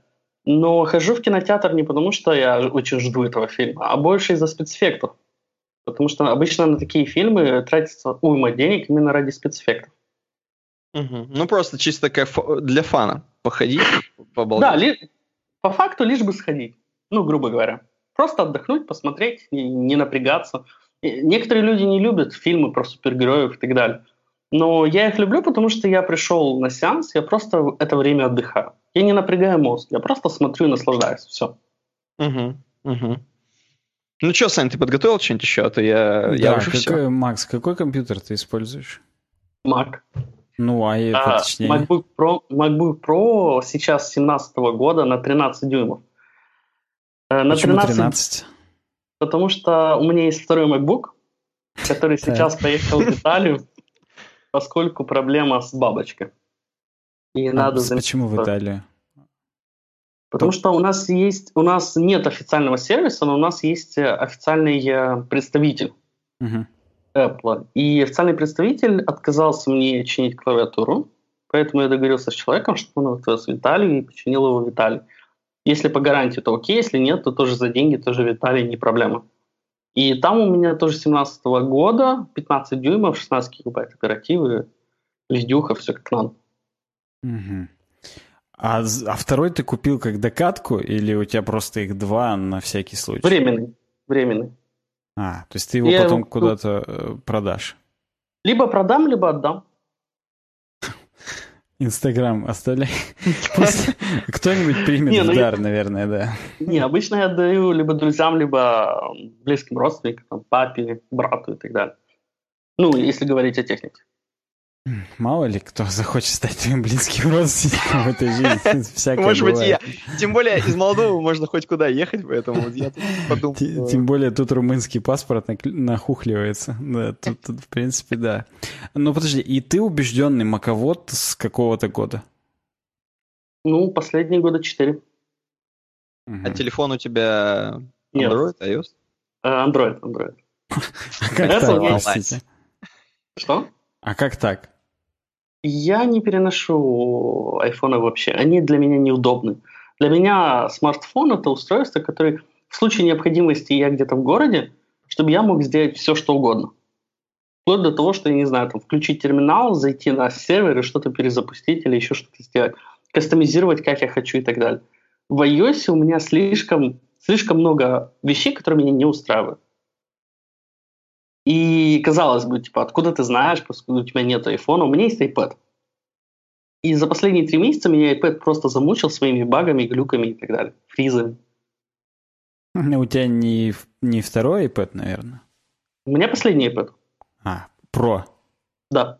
Но Вроде- не на 10 дюймов или сколько там, 10,5.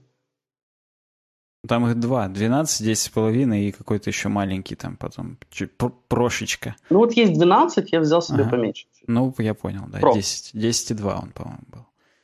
Ну, слушай, на нем вообще все летает. Ты чё? У меня у бати такой. По-моему, там, там даже же 100 там с лишним герц. То есть там вообще очень все плавно, быстро. Да, там вроде 120, но у меня постоянно какие-то баги. То есть я, допустим, пытаюсь... Во-первых, Face ID я не понимаю, как люди им пользуются. Он у меня постоянно тупит. Мне надо прям приложиться к нему, чтобы он понял, что это мое лицо. Либо я так плохо выгляжу, либо что-то не так работает. Во-вторых, у меня за последние пару недель постоянно глюк это, если я беру в спящем состоянии планшет, и иногда, если его поворачиваю и пытаюсь разблокировать, он не разблокируется. Просто ничего не происходит. Мне надо его перезагружать, и тогда все работает нормально. Очень странно, и таких нюансов очень много. Это я верю, на самом деле, хрень. Я, я, конечно же, тоже верю. Вот. Но вот, например, XS очень стабильно работает с Face ID, и иной раз не хочешь разблокировать, а все равно разблокируется, как бы, потому что, потому что ты уже Возможно, супер краем глаза лучше. посмотрел. Да, я тоже хотел сейчас как раз к тому и сказать. Айфоны более ликвидный продукт, возможно, под них э, прошивку отлаживают более как-то лучше либо там железо по- получше, хрен его знает. Все может быть, хотя вроде оно там зеркалится, и из айфона оно потом перетекает в iPad, но как бы кто его знает, как оно там на самом деле происходит. Слушай, ну вот тут уже встает на места, когда меня, меня оно начало не устраивать, и тогда это уже прям, да, это уже зву- звучит... А подожди, а какой у тебя Android? Honor или Samsung? У меня Xiaomi. Xiaomi Mi Mix 2S э, с керамическим корпусом, ну, Я- задняя часть. да, Mi Mix это, это дорогой, хороший. Не, он недорогой, почему? По сравнению с айфонами он вообще копейки стоит. Ну, подожди, но все равно долларов 500-то стоит. Я его купил за 350, новенький. Блин, ну, значит, мимиксов много разных. Потому что, ну, или там несколько диагоналей у них там, или что-то Ну, такое. зависит еще, когда покупаешь, понимаешь? Если ты покупаешь прямо через месяц после релиза, да, он будет баксов 500-550. Если покупаешь через 3-4 месяца, то он очень, намного дешевле. Если есть- по скидке на лунный фестиваль или какой там у китайцев праздник, то, то, то как раз 350, я понял. Ну, в том числе. То есть, почему все так хвалят, э, ну, одна из причин, почему мне все хвалят iPhone, это то, что они не так падают в цене. У Android точностью да наоборот. цена очень быстро падает.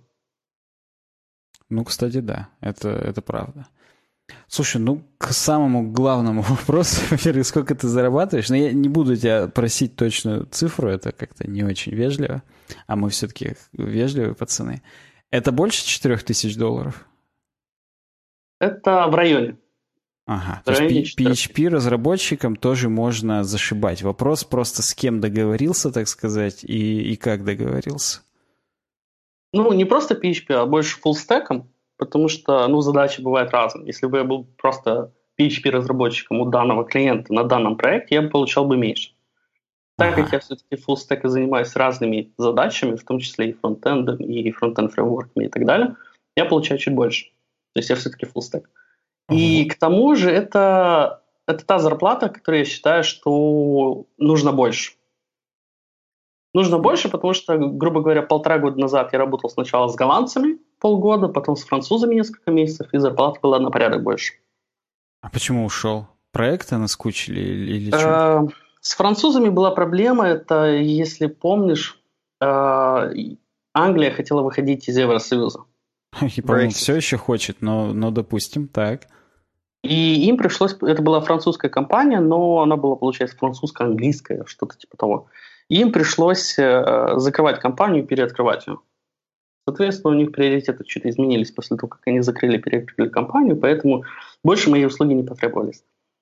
А голландцы, это была молодая компания, э, которая получила деньги от инвесторов, просто потратила их просто в никуда, там инвестиций было порядка 5 миллионов евро – они их потратили там на дома, офисы, машины, и в итоге они объявили себя банкротами, потому что все, все, все, что они купили, банк забрал у них. Ну, классика, да. Это, То есть это не только в России такое было? Конечно. Конечно нет, ты что? Офис в Москва-Сити с э, Мак, Маками Pro 5К. И потом хоп, и что-то стартап не взлетел. Да, да, да, это, это классика. Просто, может быть, это... Э, так, я уже не помню, что может быть. Ну, окей, то есть ты сейчас в поисках в этом смысле. Да, да, в том числе из-за условий работы. Меня не устраивают, поэтому я потихонечку, не спеша... Поэтому выгорание, я понял, почему да. выгорание. Именно поэтому. А у, у тебя есть бы... вот эти программы, которые скриншотят, там, следят, что ты да, делаешь? Да, в том числе. Это просто, это просто ад. То есть меня на самом деле не напрягает, что если кто-то бы меня контролировал. Но само наличие программы, понимаешь, это меня очень сильно напрягает. Я не знаю, я не могу работать все время, ну, все 8 часов. Ну, почти, то есть у тебя почасовая, типа, да, оплата?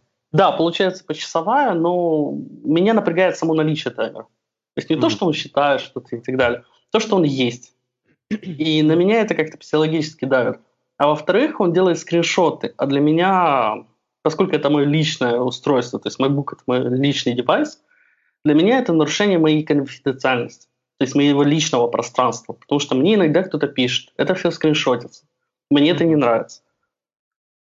Ну, подожди, ну, а да. эта программа, она оба монитора скриншотит, которые подключены, или как? Да, да. Блин, ну, тут дерьмо. просто надо другой компьютер как бы открывать, так сказать, и на нем уже... Так вот жду результаты. Ну да, согласен. Ну, ну это такой вопрос, конечно. Какой нюанс, расскажи. А, есть еще нюанс в том, что данный трекер, если ты 10 минут ничего не делаешь, не касаешься текпэда, мышки... У тебя, у тебя хабстав, наверное, какой-нибудь, потому что у меня был хабстав. Ты угадал. Да, да, да. Если ты хочешь подумать над чем-то, да, он, начи... он просто отключает таймер. Ну да, там есть такая тема, типа он уходит в режим ожидания, и все, у тебя не считает. Да. Э, главная проблема даже не в том, что а ты типа не нарабатываешь на 8 часов каждый день, потому что типа сложно, в принципе, вот взять и 8 часов по таймеру отхреначить на самом деле, как оказалось. Да. И ты, ты нарабатываешь по 6 часов, а у тебя потом насчитывается, и в конце зарплата в итоге минус 1000 баксов, условно говоря. Ну, если пересчитывая там на твою зарплату. Ну, то есть это не очень приятно вообще. Да, все верно. Во-вторых, если ты там задумался или недостаточно активно ведешь разработку, это тоже учитывается. Там показываются еженедельные да, да, там именно есть как, надо возякать мышкой, надо нажимать кнопки, да, это все оно, да. Да, да уж, душит нашего брата. Я, да, это одна из причин, по которой я отказывался от пары работы, потому что там был э, хабстав и еще какая-то хреновина, там какой-то аналог. Вот. Но и... мне пришлось. Мне ну, пришлось, понятно. потому что после голландцев это было неожиданно, они банкротились очень быстро. Причем они меня кормили обещаниями, хотя не всегда мне платили прям в срок, то есть я попросил, они заплатили, я попросил, заплатили. Но когда они банкротились, они меня еще пару месяцев кормили обещаниями, у меня долги, и я не знаю, что делать, я такой, окей, надо быстро найти работу. У меня было два предложения, и вот на второе я согласился, но было условие именно в Хабстафе. Но у меня как бы выбора не было, поэтому я Угу. Ну подожди, 4000 долларов в Молдове, я так понимаю, можно каждый день здание покупать какое-нибудь, или, или нет? Нет. Или... нет. У нас, конечно, все дешевле, чем у вас. То есть у нас, например, однокомнатную квартиру можно за 20-25 тысяч евро купить. У нас машину только за эти деньги можно купить, но, но да. Угу. Ну подожди, ну, нет, однокомнатную в Челябинске, разумеется, можно взять. Во-первых, это от района зависит, то есть ее можно и за 15 взять, если это супер пригород. А, вот. а ну значит, где-то примерно так же. Нет, для, по, по челябинским меркам, да, по московским мы не будем сравнивать, потому что ну, это а зачем? Да, там вообще не Россия. Там, там другая жизнь. Вот, mm-hmm. просто ты говоришь долги. То есть э, за два месяца прям совсем ты поистрадился, хотя, казалось бы, если бы ты, по идее, там как-то жил, откладывал, то ты мог бы так еще год жить. Да, если бы откладывал. Получи... У меня получилось так, что как раз в тот год было очень много затрат. То есть я, там, ну если в двух словах, то я делал там операцию на зрение себе, то есть я делал коррекцию зрения. У меня было несколько поездок, несколько покупок, я MacBook купил и так далее. Это, во-первых. Во-вторых, когда ты привыкаешь э, жить с одной зарплатой, и вдруг э, это пропадает, и тебе обещают, что все будет, то ты, тебе проще там, взять долг на 500-600 баксов и типа жить дальше. Если бы мне сразу сказали, что типа Селяви тебе денег не будет, то обстоятельства были бы совсем по-другому. Ну да, согласен. Жизнь это жизнь, конечно, да.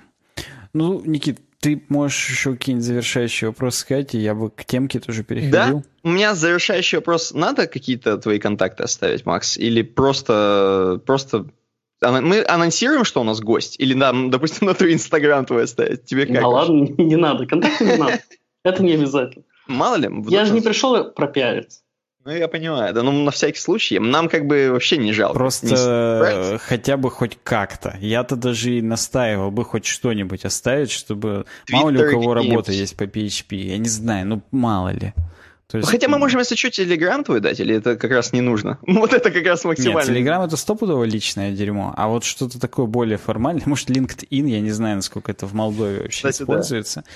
Вот, Конечно, но... используется. Потому что Слишком у нас-то нет. У нас это заблокированный ресурс, да. поэтому... Я знаю. У нас он не используется вообще. А у нас слишком часто используется. То есть, грубо говоря, я раз в неделю захожу на LinkedIn, э, проверить сообщения, ответить и так далее. И у меня приходят очень странные сообщения. Реально очень странные. То есть сегодня, грубо говоря, сегодня мне написал HR, он ищет разработчика на Java и на Python. Я спрашиваю, ты смотрела мой профайл? Я говорю, да, я смотрела. Я говорю, и что? Он говорит, вы не хотите? У меня там везде PHP, у меня там везде JS и так далее. Зачем она мне пишет? Непонятно. Потом он, некоторые ищут медлов или джуниоров и пишут мне почему-то. И ну и моим коллегам точно так же. Угу. То есть э, многие просто как ну, мартышки. Шару, да, да. Просто хотят, чтобы у них был классный специалист и, ну, типа, еще и как джуниора его устроить. Да, хотят э, качественно и дешево. Это прям про Молдову. Да и про Россию. Чего ж так? Говорит. Так, господи, это и про Microsoft, которые индусов покупают. И... Ну, хотя они, наверное, ну, кстати, не строят да. иллюзий по поводу качества, но то, что они хотят дешево, я думаю, это стопудово. Ну, круто, Макс. Было приятно поболтать. Расскажи хоть, что принес нам. Теперь ты, как э, гости в поле чудес, я не знаю, у вас поле чудес в курсе, ты должен банку с соленьями нам теперь какую-то оставить в музей. PHP 74 это банка с соленьями. Вот, да-да-да. Ну, начинается сразу банка с соленьями. На самом деле, вот мы обсуждали PHP, э, и насколько он сейчас э, популярен, и имеет ли он место вообще на существование и так далее.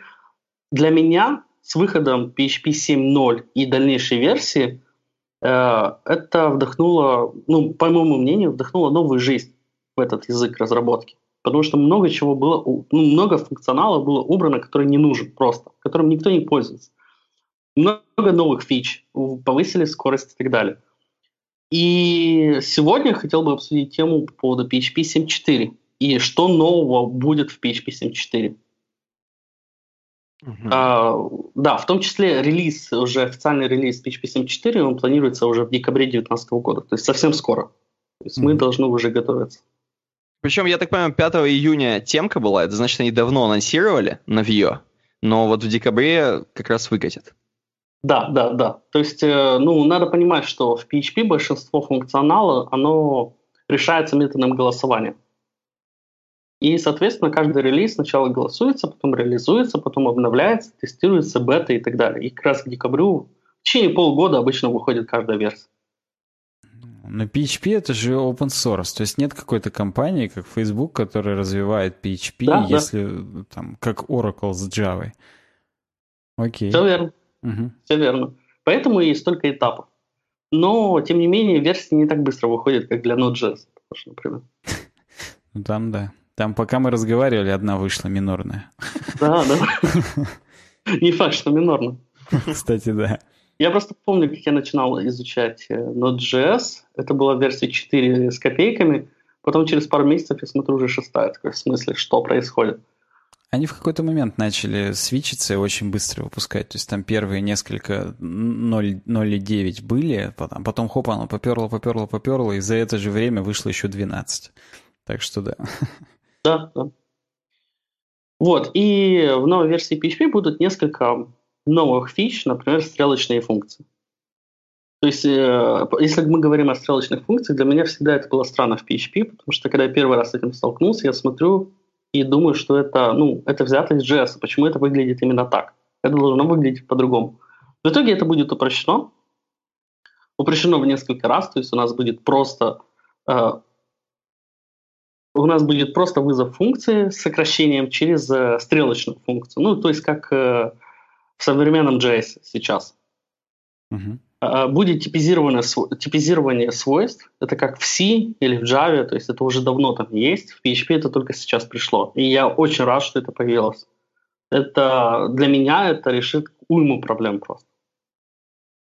Также ну, будет... Я больше чем уверен, что какой-нибудь переход будет ну, болезненным наверное, Legacy код отвалится, или там э, оно будет не так э, как-нибудь...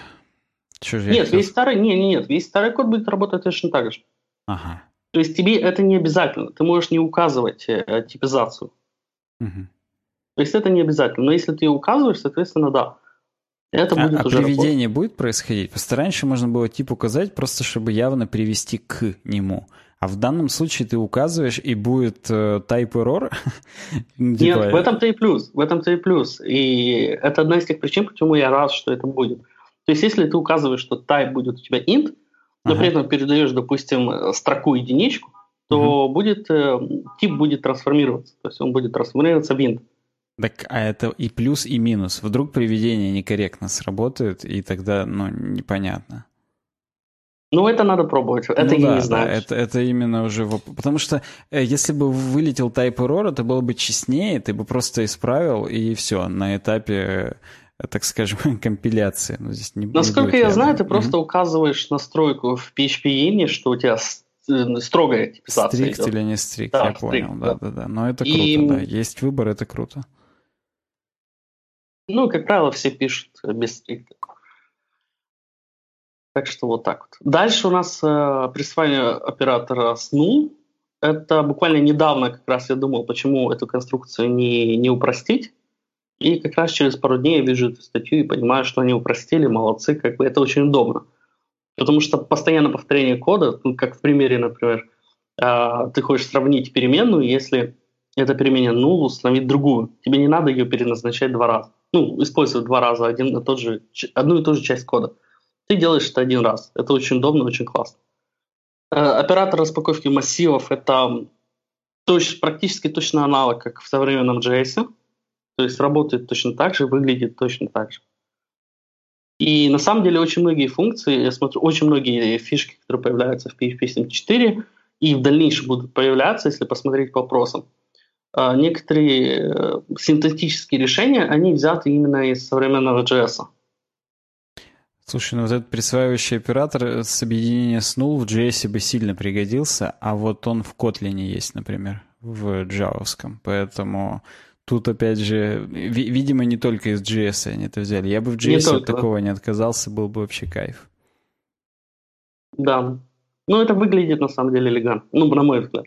Э, самое главное, просто тупо меньше кода. Оно, ну, интуитивно понятно, и реально тут как бы строка меньше. Потому что из тернарника в противном случае можно там сложить иногда э, целое стихотворение с пятиступенчатым ямбом, и оно потом, ну, не рида было вообще, а здесь это, конечно, свернется и будет классно. Ладно, не перебиваю. Да, при том, при том что код остается точно такой, так же читабельным. То есть он не теряет. Э, то есть как разработчик я сразу понимаю, что происходит, как происходит и так далее. При этом меньше кода. Это, это правда, да. Это просто гениально. Так, дальше у нас предзагрузка. Теперь PHP, PHP можно заставить работать чуть в другом направлении. То есть, э, если ты работаешь с фреймворками, например, у тебя есть куча вендоров. А часть из этих вендоров ты можешь предзагружать. Предзагружать систему. То есть они не будут загружаться э, каждый раз при каждом запросе, при каждом реквесте э, к серверу, к PHP, FPM и так далее. Они будут заранее использоваться уже загружены в память, и тем самым производительность вырастет. Но тут есть и большой минус, это в том, что если при каких-то изменениях на сервере тебе надо перезапускать полностью весь сервер. Это довольно такой, в некоторых проектах это весомый минус. Это как в JavaScript, если у тебя веб-пак запущен, ты меняешь конфиг веб-пака, пока ты его не перезагрузил, он не будет э, подхватывать э, изменения конфига, и это каждый раз боль. Если об этом забываешь, конечно, тогда да. Да, если... да, очень похожая ситуация. Угу. Или, например, если в докере ты э, делаешь sync, э, ну, монтируешь фолдеры с параметром cached, то если ты хочешь что-то поменять, тебе надо пере, перезапустить докер, ну, контейнер. Ты нас спутал с подкастом Link Me Up, где девопсы сидят. в, этом, в этом мы не сильно разбираемся, но, но да, допустим. Так вы не используете докер? Используем, но не настолько, чтобы прям перезапускать контейнер. Мы их используем для того, чтобы открыть. Там есть какое-то окружение, докер Compose сделали, оно работает, мы к нему доступаемся, из него что-то делаем, все, закрыли докер, окей. А у вас не бывает таких случаев, когда у вас ну, процесс разработки, ну, загрузка страницы, например, она слишком долго? А, бывает, конечно. В докере обычно мы api разворачиваем, а не само приложение. Поэтому uh-huh. тут как бы э, это типа эмуляция того, что сервер с API у нас где-нибудь во Владивостоке находится. Окей, там на, на, на 20 миллисекунд подольше подождать. Так, чтобы прямо сам, сам, сама прилага крутилась в докере, это, конечно, боль. Э, я так делал два проекта назад и, и перестал сразу же делать, как только туда пришел, сказал, чуваки, нет, это полное говно. Мне не впадло поднять здесь ноду, и там и Монгу, и что-то еще. Блин, был у меня вопрос, какая твоя любимая база данных. Ладно, это я потом на бис спрошу. Монго, все правильно. Ну, и хотел узнать, почему. Я видел в резюме, что там много Монги, хотел узнать, почему, но давай, сначала закончим про PHP. Окей. Okay. А дальше у нас э, ковари... ковариантность и контравариантность. Эм, на самом деле, похожая фича уже есть в PHP, но она относится только к exception. То есть э, ты можешь разные типы эксепшенов э, кэчить, в зависимости, ну, соответственно, и parent, и child, и так далее. То есть разные уровни наследования. Но это никогда не было, не относилось к типу данных. Сейчас это будет относиться к типу данных. То есть ты можешь, ты можешь э, указывать тип данных child этого класса, либо э, нативный тип, например, там object или int и так далее. Это тоже очень удобно. Да, прикольно, и, да. Да, и также у нас появилась э, сериализация объектов. Если я вот как только читаю эту часть э, статьи, я сразу вспоминал свои первые проекты на Symfony. И для сериализации данных мы обычно использовали отдельную библиотеку Serializable, которые, ну, которую мы экстендили и, соответственно, реализовывали точно те же самые Serialize и Unserialize э, методы. Теперь это встроено. То есть теперь отдельных э, сторонних библиотек нам для этого не нужно, сторонних вендоров. Также поменялись приоритеты операции при конкатенации. Не совсем понимаю, в чем логика. Возможно, это надо попробовать, чтобы понять. Но теперь конкатенация будет работать по-другому. То есть... Э, ну, то есть слушай, сначала... Это да. здесь просто пример, по-моему, неудачный. Если поменять местами, то уже станет понятно, что... Почему... Да, это надо просто попробовать. Угу. То есть надо попробовать, пока я не понимаю, как это работает. Ну, я понимаю, как это работает, я не понимаю, зачем это нужно. Там еще про PHP 8 вдруг начали говорить. Это в будущем. Это все в будущем. Так, ну как ладно. в будущем? Через пару дней. Вот, да, в отличие от ноды, хотя бы пару дней дадут, это точно. Да, да, как бы зачем каждый час? Так. Э, дальше у нас магический метод toString э, к классу. Э, теперь можно качать из него эксепшены. Раньше это не работало так, как надо. Сейчас можно качать эксепшены, потому что в toString тоже может происходить а, ошибки, тоже может происходить, ну, идти, выполняться код не так, как нужно, и все теперь это можно качать. Дальше, ну, дальше в основном функции не такие уж важные. Ну, может, не то, что важные, для меня они не очень полезны, скажем так. То есть, например, разделить числовых литералов, это только для читабельности нужно, по мне. Как. То есть через, через андерскор указывать инты, флоуты и так далее. Ну, слушай, это да, это при работе с э, разными системами счисления стопудово было бы актуально, но я, честно говоря, слабо представляю вообще в прикладном программировании это зачем нужно. Ну, то есть в реальных задачах. Да, я об этом же. И по поводу вот терации, то, что ты говорил, что можно сделать колбасню, вот как mm-hmm. раз вот тут э, по-другому будет выполняться операция. То есть теперь ты обязан указывать э, скобки, иначе у тебя будет hero. Сейчас это будет deprecated, а в дальнейшем это будет hero. Это круто, потому что надо заставлять э, плохих разработчиков хотя бы наполовину плохо, чтобы это выглядело. Согласен. Но на самом деле я не люблю такие э, длинные тернарные операторы. То есть э, есть случаи, когда реально можно использовать более короткий вариант. Да слушай, честнее три ифа сделать. Они будут более громоздкие, но хотя бы не взорвут мозг. И да, хотя да. бы даже сам этот разработчик 100 багов не, на одной строке не сделает, просто потому что он вместо одной строки напишет 5, но там хотя бы будет очевидно, что он неправильно условия как бы сделал, и да. Согласен. Я вообще всегда стараюсь э, описывать именно условия полноценными. То есть э, стандартными ифами, элсами, else ифами и так далее. Но иногда все-таки есть смысл писать какие-то сокращенные формы. Ну, разумеется, и в присваивании я часто это делаю. Обычно да. Либо в присваивании, либо в каких-то массивах, когда тебе нужно какой-то флаг вернуть или что-то подобное. Ну да, да, кстати. И вот так. Это получается вся статья. Не особо э, позитивно у меня получилось. На самом деле нормально, ты зря, это тебе так кажется. Мы еще туда драм н бейс подмонтируем.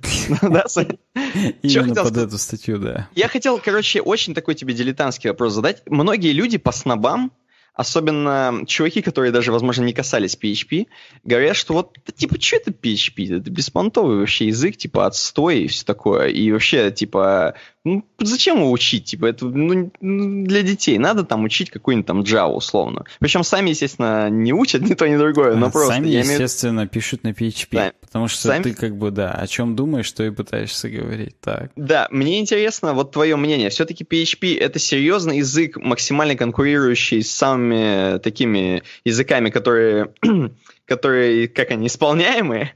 Вот. Но или это ну, типа, с этого можно съехать на более крутое что-нибудь. Вообще я в, в разработке всегда стараюсь придерживаться принципа того, что для каждого, для каждой задачи есть свое решение. Соответственно, и для каждой задачи есть свой язык разработки, свой фреймворк, своя библиотека, свое решение, там, паттерны и так далее, алгоритмы. Я считаю, что с PHP очень просто начинать. Ты можешь очень просто начать на PHP, понять вообще твою это или нет, уйти на другой язык или вообще уйти в другое направление. Не проблема. Я знаю людей, которые начинали э, изучать PHP, полгода, год работали, в итоге уходили а, в другие, в эту, ну, грубо говоря, в эту же сферу, но в другие должности, не занимаясь программированием. То есть они занимались там QA и так далее, более простыми вещами. Либо там в PM некоторые уходят.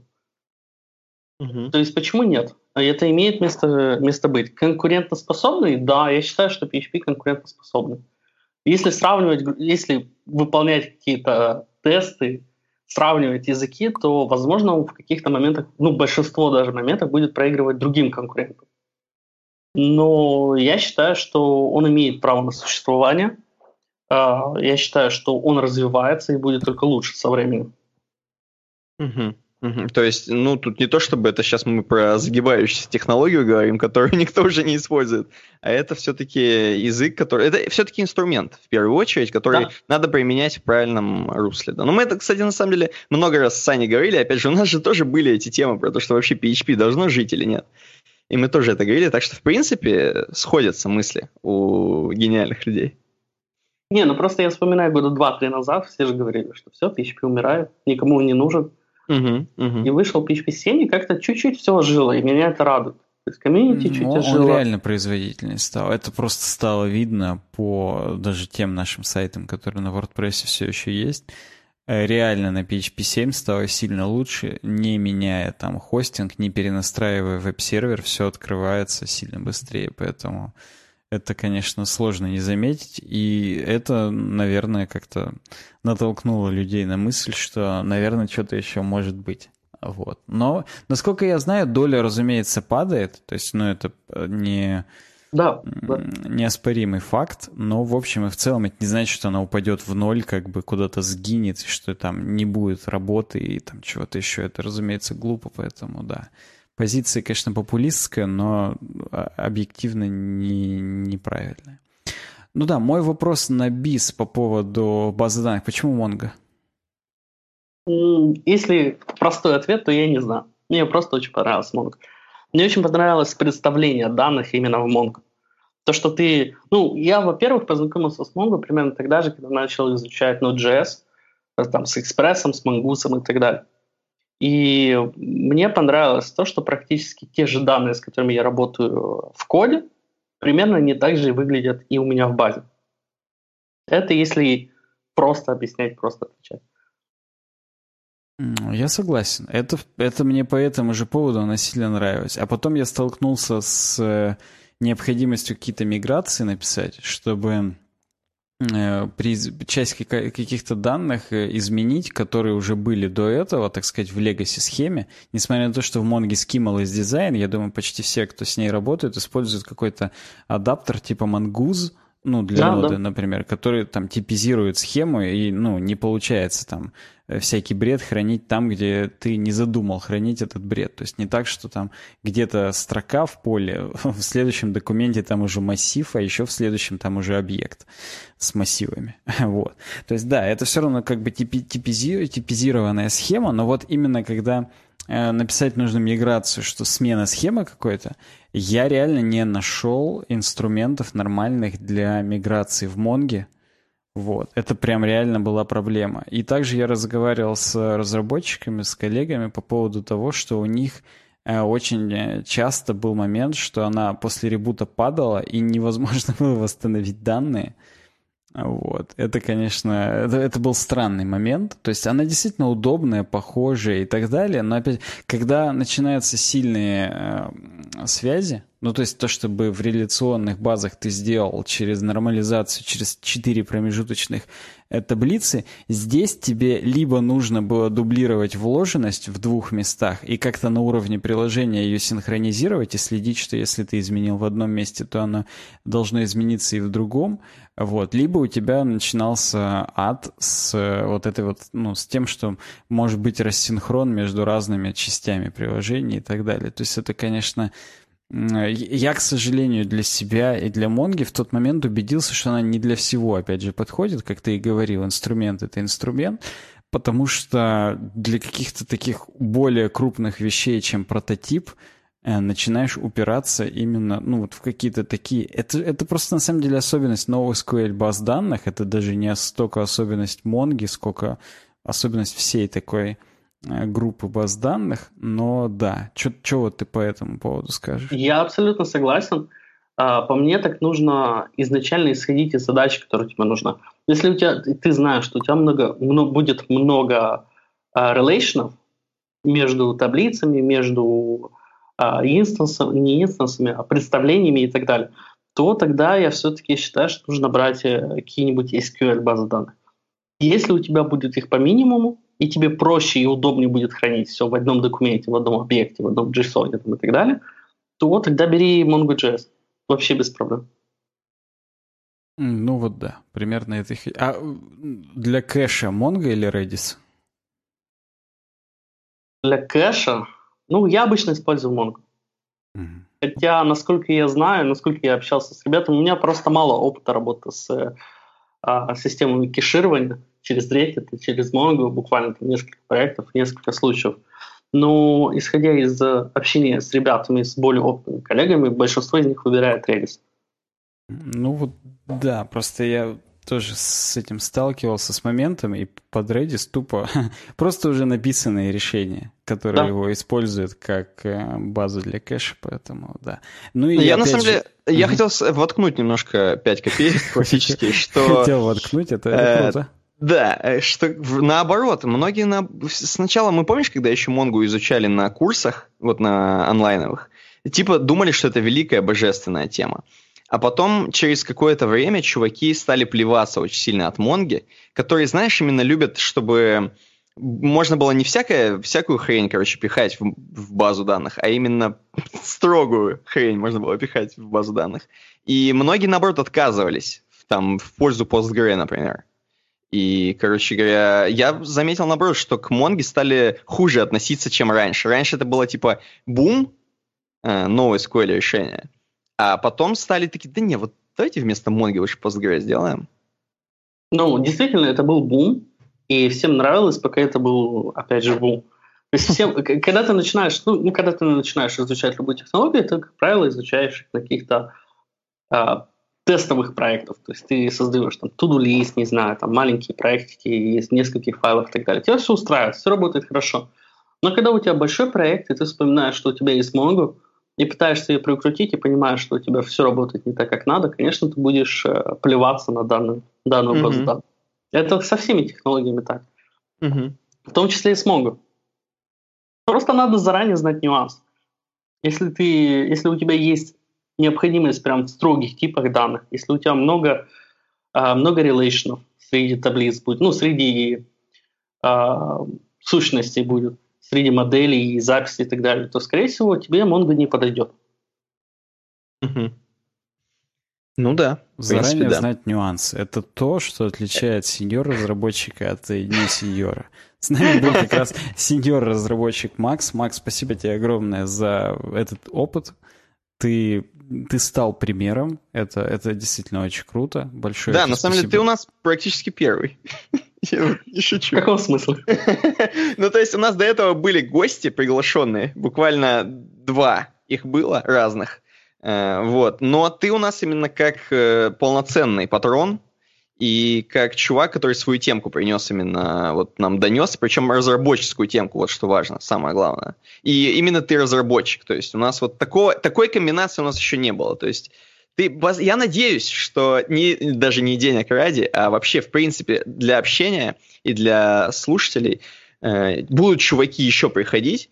И на самом деле, если нам понравится это все, то будем продолжать и будем тебя звать, и даже твою дорожку, аудиодорожку что-то заржал, если нам понравится, хотелось уже добавить. Ну, пока, пока не нравится, как бы, но, но вдруг как бы ну, на следующих людях... возможно, что-то да, вырежем. Да, посмотрим, как там будет, да. Не, на самом деле, спасибо, ребят, большое. А, получилось так, что мы больше общались, чем обсуждали тему. И... это, на это все и рассчитано было. Вполне возможно, что это и лучше. По Сереже Мезенцу а, люди, они интереснее, чем там знаменитости, поэтому я рад, что ты не знаменитость. ты обычный человек, с тобой было действительно не, ну это при, приятно подкаста. поговорить. Это да, это, это до того, как ты свой Инстаграм, конечно же, оставишь. Поэтому тут э, вопрос такой. Да, спасибо тебе и за поддержку на Патреоне. Самый-самый на бис. Как вообще, один совет, который бы ты нам дал по развитию Патреона? Не знаю. Ну, что не хватает? Или что или что самое классное хотя бы? Ну, то есть вот, ну, что-то одно, чтобы ты хотел отметить, чего не хватает, или что э, тебе больше всего нравится? Я не думаю, что чего-то не хватает с вашей стороны. Patreon — это такая платформа, что не, не все обращают на нее внимание. Поэтому а, те люди, которые слушают, будут слушать нас, я советую все-таки подписаться. Ну, в Патреоне. Все правильно. Не, не купленный. Почему нет? Нет, почему нет? А, никто не говорит, что он должен там донатить там, по 60, по 70. Он может один раз задонатить там доллар, полдоллара или сколько там можно минимально. Почему нет?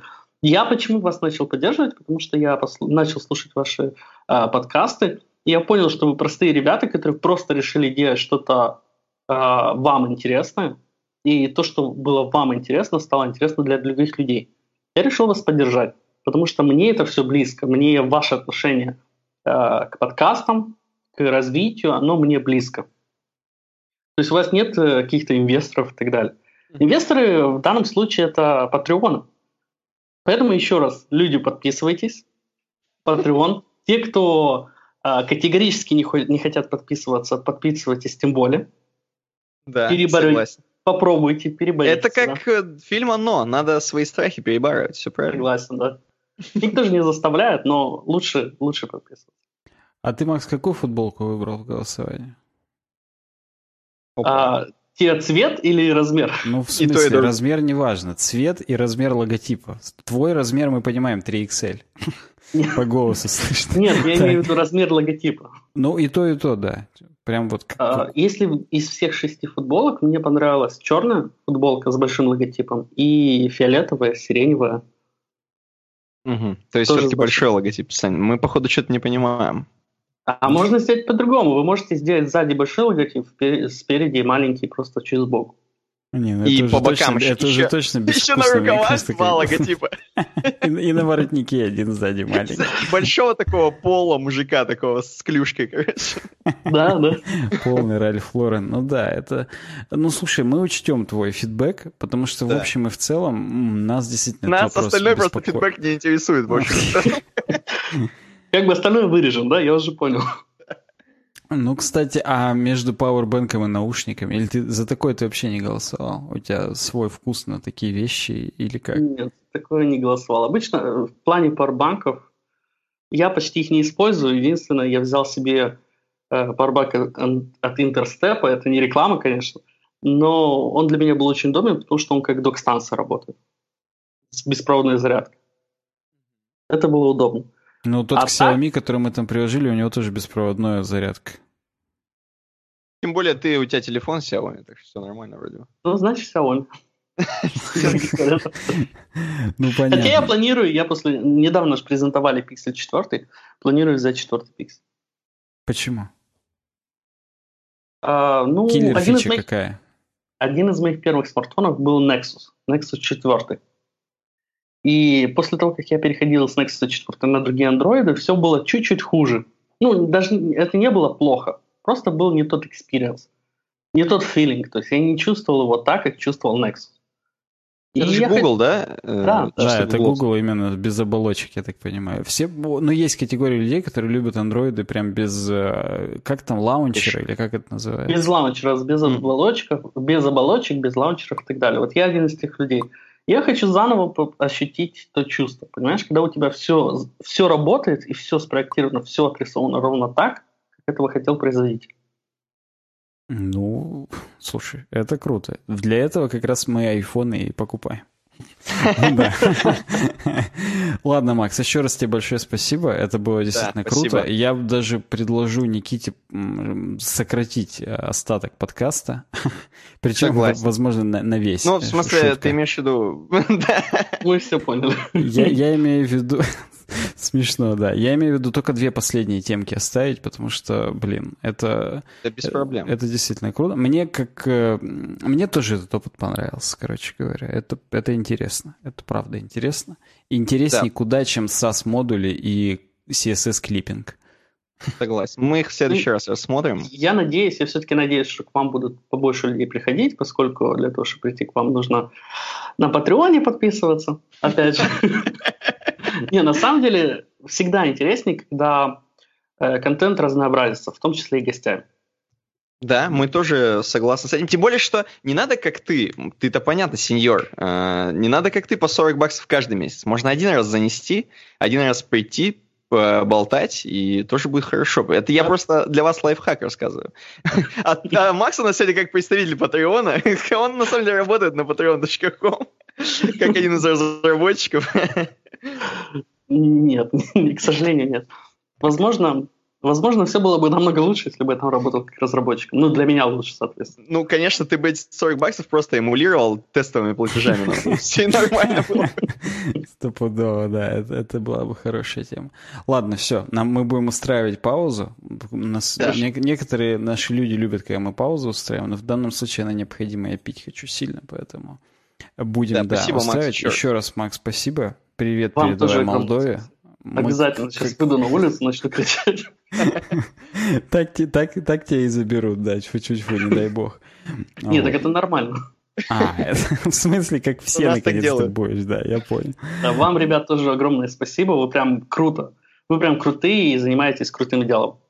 Спасибо. спасибо. Спасибо, приятно слышать, да. Пока. Пока. Так, Макс так. вышел. Мы будем сейчас какую-то Мне стопнуть э, запись Нет, голоса? Да зачем? Не будем ничего стопать. Нас тут... Я, я бы поставил тоже флажок налил. и просто нальем сейчас и вернемся. Сейчас я тоже налью. Ну давай.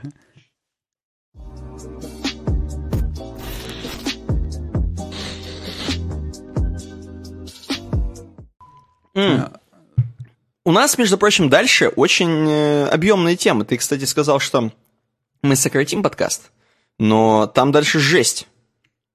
Ну, подожди, жесть. Еще раз говорю. Вот те две темы, которые с CSS Tricks, я предлагаю рассмотреть в следующий раз.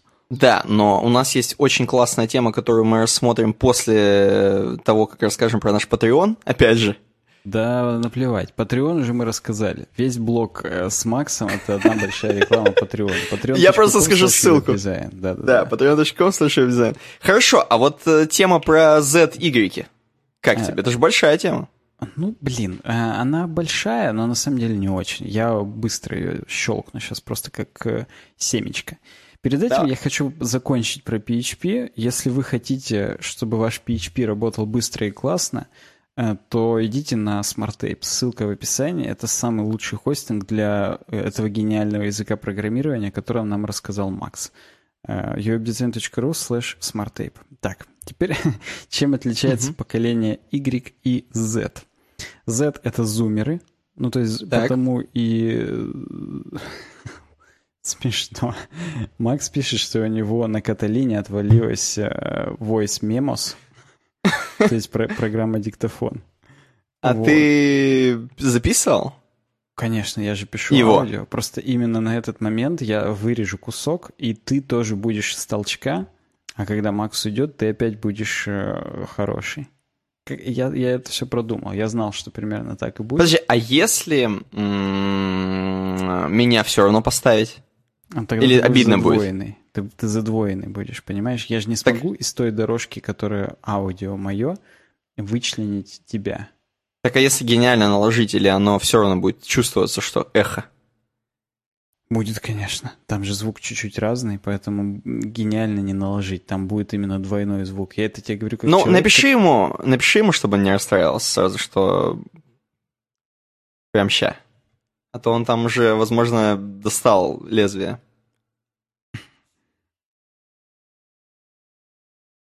Вот тебе Каталина. Я говорит, думал, что я единственный, кого Каталина не огорчила, а тут такое. Это не реклама, к сожалению, компании Apple. Это антиреклама. Я ему обезьянку поставил на Каталину. Думаешь, это его успокоит? Я, говорит, уже испугался, даже стыдно стало. Мы к такому всегда готовы. Выдыхай. Можешь не только ртом. Ладно, не буду. Чем отличается поколение Y и Z? И о чем Давай. брендом с ними разговаривать? Это, между прочим, сайт thinkwithgoogle.com. И это М. какие-то аналитики Гугла, короче, пишут.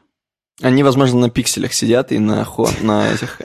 Стопудово. На четвер... Они вышел, они все таки сидят, блин, четвертый пиксель вышел. Это классно, мы будем сидеть без э, всяких вендорных э, лаунчеров и всякого говна. Короче, э, и чуваки из Google на основе своих данных, вообще у них работа такая, они аналитики, Так. у них, соответственно, работа такая, изучать вообще тренды, изучать целевые аудитории, поэтому их инфе можно доверять. Это инфосотка, короче говоря. Согласен. Что за поколение Y и Z? Поколение Y — это мы, миллениалы, те, кто родился после 81 года. А, Те, у которых смартфон э, не сразу в, пиле, в люльке лежал, в пилюльке, хотел сказать, но В красной или в синей пилюльке, чтобы я понимал? Вот, вот, и не знаю теперь. Так вот, а, но те люди, которые сейчас и в работе, и в жизни интернет используют как повседневность. То есть э, люди, рожденные после 81 года. Причем это, разумеется, условно. То есть э, поколение, теория поколений, она говорит не о том, что человечество как вид в этом году так эволюционировало. Это было исключительно о том, а, как развивается еще и внешняя среда и как под нее подстраиваются люди. То есть где-то в 81 году, там, а в России, например, там, с 91 или там, с 88 ну, то есть, э, очевидно, что в Америке технологии начали развиваться чуть-чуть раньше, чем у нас, самая малость. Мгм. Поэтому, как бы, да, а где-нибудь, я не знаю, в Уганде, возможно, миллениалы начались только там с 95-го. Просто потому Я думаю, что- еще не начались, скорее всего. Там бумеры еще. Ли- Либо, либо так, да. Поколение Z — это зумеры. Это те люди, которые сейчас эм, родились там, ну, условно, с 2000-го начиная. Но, Но часто- они сразу с телефонами в пилюле. Да, да, люльку. да. Оно, э, социологи часто выбирают отчетным 95-й год, вот. Но это, конечно же, не в России. То есть это те люди, которые родились со смартфонами, которые знают, что такое дополненная реальность. Короче, их этим всем не удивишь. Они не в science fiction movies видели об этом, а они в новостях об этом сразу видели, как бы для них это уже все на кончиках пальцев. Мгм. Вот. И по данным медиакомпании Bloomberg, представители поколения Z, то есть зумеры, они уже составляют треть мирового населения. И их платежеспособность растет. То есть их как минимум нужно уже рассматривать как ЦА, потому что они уже меняют, так сказать, э, статистику, меняют э, деньги вашей компании. Так вот, э, и здесь есть небольшие инсайты. То есть тут как бы не то, чтобы прям как и что делать, хотя в общем и в целом как какие-то треб... Все, нахрен. Я разучился говорить после Макса, он, он высосал меня просто как из трубочки. Э, Это как э, какое-то напутствие к действию можно расценивать. Короче, э, игреки наслаждаются жизнью, а зеды меняют мир. То есть миллениалы, они следуют убеждению, что живут лишь однажды, поэтому стараются получить максимум. Они готовы наслаждаться жизнью и идти на риск ради ярких впечатлений. И 77% предпочтут пережить сильный опыт, какой-то experience, вместо того, чтобы приобрести желанный товар. Ну, типа оказаться на Килиманджаро и посмотреть на Африку сверху, это больше, чем новый iPhone. А представители же поколения Z, зумеры, они более практичны, поэтому из них 60% выберут iPhone, а не Килиманджаро. Ну, потому Мгм. что, come on, они как бы уже с детства это все могут нагуглить, и у них нет уже вот этого желания увидеть все самим, потому что для них вот эта гугла реальность, это уже реальность. Они считают, что если они об этом нагуглили и посмотрели через Google Street View, они это уже, считай, видели. Им- Слушай, а я думал наоборот, типа, раз для них это обыденность, то наоборот они Килиманджарочи должны быть. Хм. Ну, типа, вот как-то... Подожди, Ну, типа, ты же с телефоном.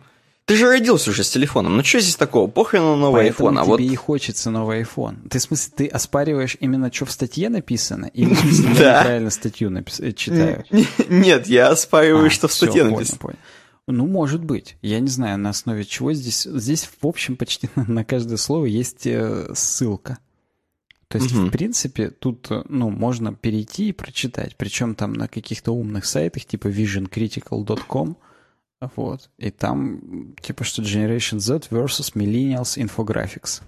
То есть там есть какие-то, видимо, ну, прям исследования по этому поводу.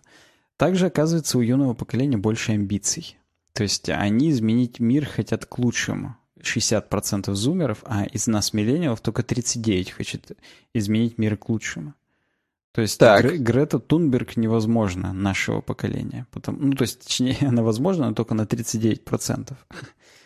Угу. Вот. Э, также, соответственно, э, они считают, что а, бренды какие-то, коллеги, их подписчики, а вот я забегаю вперед, самый топ для зумеров это YouTube. То есть они, у них и топ-профессия, которой они хотят стать, это YouTube-блогер. Вот, то есть они считают, что они смогут реализоваться и что им все помогут э, добиться этих целей. То есть открыть свой бизнес хотят 79, 72% зумеров. То есть вот это вот не хочу работать на дядю, в их поколении реализовалось как бы, ну, максимально сильно. Угу. Судя по тому, что пишет э, Google, соответственно. Вот. Поэтому, видишь, здесь написано, что Y путешествуют, а Z живут без границ. То есть и поколение миллениалов совершает на 30% больше э, поездок, чем поколение Z. Вот Макс – классический пример поколения Y, соответственно раз ему нравится ездить, он хочет везде ездить, как бы и да. А миллениалы, соответственно, они считают, что они и так глобальное поколение, они с угу. самого детства наблюдают разнообразие мира, культуры, религий в соцсетях, видеороликах и окружающей реальности. Соответственно, ну типа, зачем мне ехать на это смотреть, если я это уже видел в телефоне? Видимо, так это рассуждается. То есть ты угу. хочешь увидеть, посмотреть какую-то типа диковинку. То есть что-то, что а, вау. А если они считают, что их смартфон равно э, реальности, равно жизнь, то раз они это видели в смартфоне, зачем это еще раз видеть? То есть у них, видимо, реально не произойдет. Ну, то есть глупо всех под одну гребенку вести, но как бы, как нам Google говорит, э, что если они даже там окажутся где-то, у них не произойдет никаких эмоций по сравнению с тем, что они это видели уже в телефоне. То есть для них это будет плюс-минус одинаково. Угу. Вот. Поэтому тут как бы да. Так, здесь мое любимое о том, что э, больше зумеров считают, что в мире должно быть больше опций, чем мужчина и женщина. И, и, и то, что гендер не определяет человека, тоже зумеры считают на 10% больше. А так, так. Новые технологии для Y становятся повседневными гаджетами для Z. Ну, здесь, опять же, всякая вот эта классическая популистская штука, что 80% спят со своими смартфонами. Как интересно они это делают? Мне просто... Вдруг я тоже сплю? Наверное, если он у тебя в пределе э, руковой доступности, значит, ты уже спишь с ним. Так, ну нет, я чуть-чуть подальше кладу, чтобы не вырубить будильник. А, ну вот я, я вообще в другую комнату убираю тоже, чтобы я пошел, дошел до будильника, и пока угу. дошел, я уже осознал, что надо что-то уже идти вставать и делать. Причем это, возможно, даже и overkill, потому что когда я жил в однокомнатной квартире, я никуда не уносил, я там на стол просто клал. Вот, но там я работал на той работе, на которую надо физически приезжать, и как бы там надо было приезжать, открывать смену и так далее. То есть там ответственность супер повышенная, поэтому ты хрен проспишь. Это надо упороться реально чем-то, чтобы проспать перед таким. Угу. Вот. А, для поколения э, зумеров цик такие впечатляющие цифры смартфон они проверяют 100%, хотя бы 5 раз за час. Угу. Причем 70% из них делают каждые 2 минуты. Достаточно часто. Слушай, ну вот если я сижу, например, работаю за буком, я уже не проверяю смартфон. Потому что мне на буке может прийти все, что приходит э, и на смартфоне. Угу. Вот, но если я, например, смотрю э, какую-нибудь серию сериала на телеке, я не проверяю смартфон. То есть он как бы лежит и хрен на него. Просто я это делаю обычно вечером, там ничего по работе уже прийти не может, а если это не по работе, то и насрать. Как-то так. Да, у да. Тебя, у тебя как? У меня тоже по-разному. То есть я когда-то сильно проверяю, когда-то вообще не проверяю. Поэтому если так размазать, вряд ли это будет... вряд ли это будет раз в две минуты, конечно. Но если так размазать, то я, наверное... Блин, так прикинуть.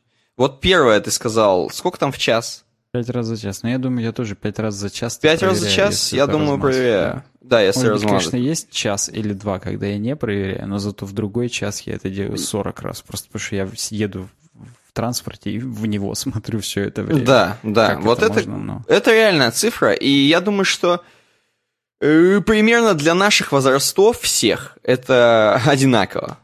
То есть, ну, понятно, что мама у меня меньше проверяет, но тем не менее. 85% зумеров смотрят YouTube. Ну, как так. бы, окей. Здесь не написано, сколько это для миллениалов составляет. Но смотри... Это еж... просто Google гордится, я понял, что они YouTube. Возможно, да, кстати. Ежедневно YouTube посещает 72% зумеров и 52% миллениалов. То есть каждый второй, а у зумеров почти каждый первый. Ну, наверное, да. Правда, правда, интересно, что они там смотрят. Ну, то есть, э, что, какой сам... Я бы посмотрел прям целую инфографику по э, именно трендам, э, YouTube-трендам для миллениалов и для зумеров, соответственно. Я, конечно, догадываюсь, что там, ну, достаточно очевидно будут всякие там TikTok-нарезки, опять же. Ролики про Fortnite. Вот, да, потому что здесь как раз и сказано, что именно зумеры повлияли на стремительный рост ТикТока по всему миру, и потому что уже сейчас ТикТок обогнал Facebook и Инстаграм по количеству загрузок. Угу. Ну, верю. Да уж. Э, соответственно, шопинг привычки. Поколение зумеров более охотно тратит деньги и не планирует особо покупки. Так. То есть они предпочитают импульсивные покупки. Шел, увидел, купил просто и все. Вот. И они охотно пробуют новые бренды. В том в отношении как миллениал, они stick to э, их уже используемые бренды, и они любят спецпредложения. Зумеры уже не так любят спецпредложения по бреду. То есть они ну, как бы, ну, понимают, что, скорее всего, на них наварятся. То есть и их выставляют как практичных людей. Несмотря на то, что они тратят больше денег, они типа практичные. Они тратят вот, видимо, на Xiaomi, потому что иначе это оверпрайс. Зачем? Угу. Не знаю, это как-то спорно. Откуда, во-первых, у них деньги, если они их более охотно тратят? Может, они их зарабатывают? Ну, это как-то ну ладно, окей. Если мы берем уже, так сказать, э, зрелых зумеров, которые работают и зарабатывают. Зрелые а, зумеры. Да, у них, наверное, уже нет вот этого ощущения, что чего-то может не быть, что надо будет в очередь за колбасой там стоять, и что на прилавках все будет пусто. Поэтому они готовы все тратить и потом занимать 550, 60, 600 долларов, потому что, ну, потом зарплату заплатят. За срочную доставку готовы платить больше. Ты вот готов вообще платить, платить за срочную доставку? Чтобы просто на день быстрее привезли, заплатить еще, там, я не знаю, 6 тысяч рублей. Я готов, но не 6 тысяч рублей. То есть э, там на самом деле всегда, если мы говорим про какой-нибудь условный Алиэкспресс, да, то будет большая разница. Если ты скажешь быстрая доставка, там такие бабки тебе зарядят за какую-нибудь хрень беспонтовую. И я такой не готов платить. Но если небольшая разница, то я, в принципе, зумер тот еще. Видишь, если небольшая разница, я всегда смотрю, дело не только в длительности, а дело во всяких кодах отслеживания, да, всякой такой да. фигне. То есть я это скорее доплачиваю не для того, чтобы быстрее пришло, а для того, чтобы вообще пришло. Чтобы не потерялось Да, согласен абсолютно. Вот. Но это, опять же, у нас есть вьетнамские флешбеки о том, когда еще Почта России работала плохо, ну, то есть вчера. Вот. И поэтому, как бы, ну, есть еще, так сказать, возможность, что плохо будет. Ну и, короче говоря, последний пункт — это про доверие селебрити. Что миллениалы, они на самом деле проверяют, то есть мы. Если просто условный Тимати что-то сказал, то мы такие, а, может быть, все-таки нет, а поколение Z, а они в основном сразу, о, похрен, Тимати сказал, классно, вау. Че, в натуре? Без приколов? Ну, не, хрен с Тимати, но... 10% реже они перепроверяют рекламные сообщения. Я так сказал, как будто в 10 раз, на самом деле всего на 10%. Но тем не менее. Да, ты представил так, как будто в натуре. Все, что сказал Тимати, все... Блин. И для нас с тобой, э, миллениалов, играет роль реклама, которая создает эмоциональный контакт. То есть насрать, что Тимати. Но если он сказал, как-то за душу взял, то Да, окей, да, похрен. согласен. Согласен. Это, Слушай, с Гуглом согласен. Это то, то, о чем мы говорим, что uh, у нас есть э, струна, эмоции. на которой можно сыграть. Да-да-да. А вот Санька, он, походу, зумер. Потому что у, него, он, на него это все не работает. Да, мы эмоцичи, и мы, видишь, что начиная с приключений путешествий, заканчивая тем, что Тимати классно сказал, за душу берет. Вот именно. Насрать, что сказал. Главное, что... Точнее, насрать, кто сказал. Главное, что за душу взяло. Даже если Поэтому у нас Тимати, эмо. А... Да, да. Ну... Поэтому у нас эмо-культура была в 2007 году, потому что emotion. Это прикольно. Это даже как-то Здесь еще один факт, ради которого Костя и кинул эту статью. А ее нам кинул Костя в патроновский чатик. Костя, привет. Как спасибо. Кость. Костя, как Кость нам э, У поколения Z концентрация внимания на 25% ниже, чем у их предшественников.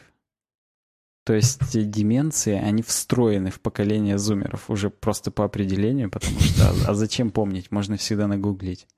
Я думаю, ну, да. в этом основной, основной момент в том, что ты поним, ну как бы нет наказания, нет наказания за то, что ты забыл, причем не в смысле, что тебя розгами не бьют, а в смысле, жизнь не наказывает. Жизнь не наказывает, да, нет такого, что ты что-то забыл, там не услышал и все, и ты там провалился. Нет, у тебя всегда есть телефон, в котором у тебя есть ТикТок, в котором тебе напомнят. Э, это бред, конечно, что в ТикТоке напомнят, но тем не менее. Уже не, разбираться, что за Ты уже по-настоящему этим быдлишь уже, да в ТикТоке там у них все это делается. Вот, да-да-да-да-да. Как-то так. Что тебе больше всего понравилось? Какой факт? Блин, мне все факты. Мне понравилось, что мы эмоцичи, а они да, приземленничи, да, прагматичничи. Да, да, да. Это, это, это круто. Есть в нас еще что-то искреннее по сравнению с ними они. Мне интересно, такое же сравнение бы с бумерами нас. И там, кстати, возможно, да. совсем искренне. Там, возможно, только на эмоциях. Им вообще похрен на смартфоны. А, кстати, так и есть. Эм, и так далее. То есть, ну, типа, интересно. Интересно такое исследование. Да, мне, мне тоже. Реквестируем Google. Если вы нас слушаете, ну, то есть не если, а когда вы нас послушаете, сделайте, пожалуйста, да. такое же про бумеров и нас. Поколение X и Y, пожалуйста. Please, мам. Угу. Так, переходим дальше. Переходим к финальной теме этого подкаста Какой гостевого. Я сейчас увидел, извини, пожалуйста, э, логотипы фотошопа старые, и у меня прям это... Ты проследился? Эмоции у тебя? Да, у меня эмоции стопудово. Ладно. Короче, здесь на versionmuseum.com э, есть статья с, просто с картиночками в основном. Это 29 лет Adobe Photoshop дизайн истории. И здесь написано сразу же в пользу MacBook, точнее, в пользу Mac, то, что, между прочим, Photoshop 1.0 появился именно для for Mac, именно для Mac в 1990 году. И он выглядел примерно так, вы видите, как он выглядит, а слушатели просто представьте гребаный, мать его, первый Photoshop. Это просто что-то страшное. Выглядит на самом деле очень классно, потому что мы-то с вами эмоцичи. И я вот смотрю, и мне нравится верхняя панелька маковская. Она очень атмосферная, как бы это вот избито не звучало. Она так выглядит, как будто мы реально сейчас ха- хакеры будем максимальные вот это яблочко, вот это пиксельное, все, файл, edit, mode, image, select, window, прям вкусно. 1.0 э, Photoshop, действительно, только for Mac. Э, здесь э, показаны, как дропдауны работают вот в этом меню, прям вот как они, вот это контекстное меню работает. Здесь в какой-то момент показывается еще black and white workspace. Вот они, видно. Я просто тупую шутку придумал, не могу не поделиться. Photoshop Давай. 1, FOMAC 0. Все. Да, FOMAC 0.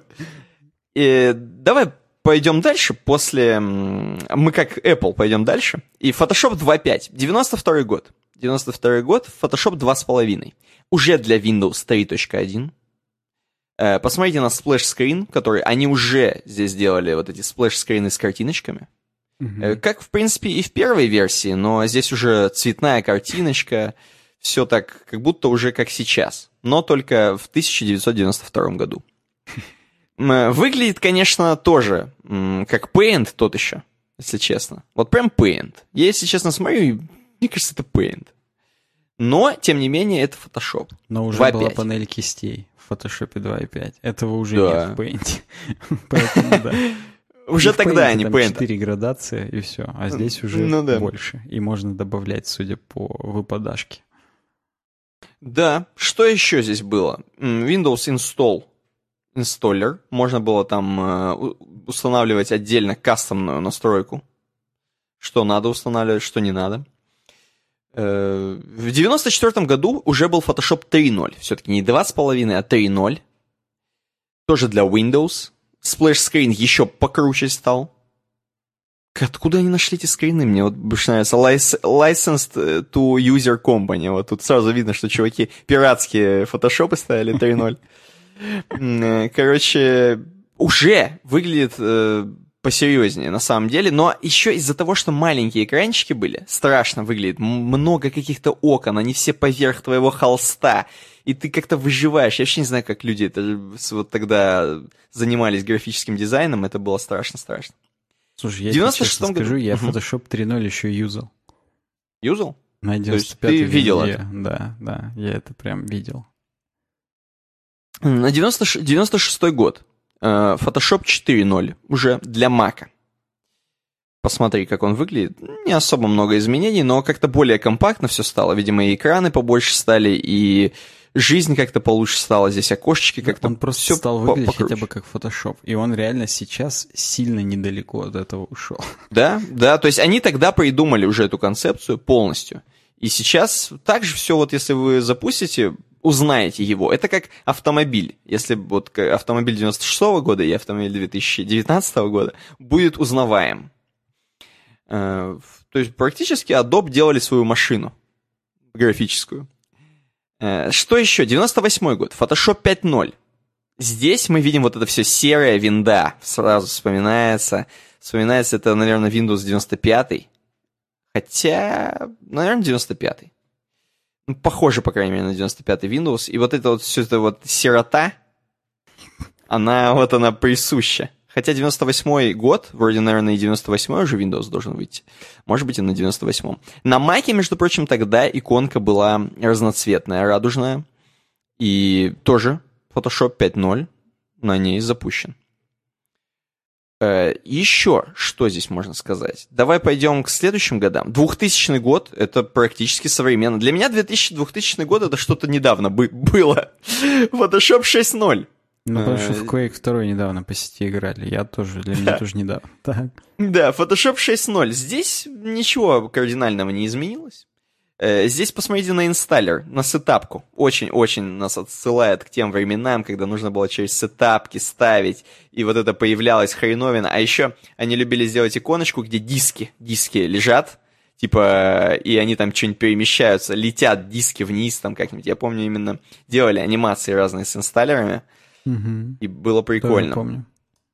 И вот это вот XP-шная, вижу уже XP-шную тему, 2001 год, Photoshop 6.0, и здесь вот все уже такое вкусненькое, винда XP, зелененький старт, вот этот, я прям, меня очень сильно обдает, даже не знаю, чем меня обдает, но тем не менее, было, было как-то хорошо, было хорошо, не то чтобы сейчас плохо, но было тоже неплохо. Здесь есть еще, кстати говоря, for Mac, Adobe Photoshop 6.0. И Mac, кстати, отставал. Вот тогда XP делала Mac, я считаю. Тогда э, ось маковская была в жопе по сравнению с XP. Ты по Нет. каким ощущениям? Ну, просто по своим. Мне кажется, что mm-hmm. тогда когда они круче были, а маки были не, не так распространены. Ну, это, это правда. Это, наверное, да. Да. Photoshop 7.0, 2002 год.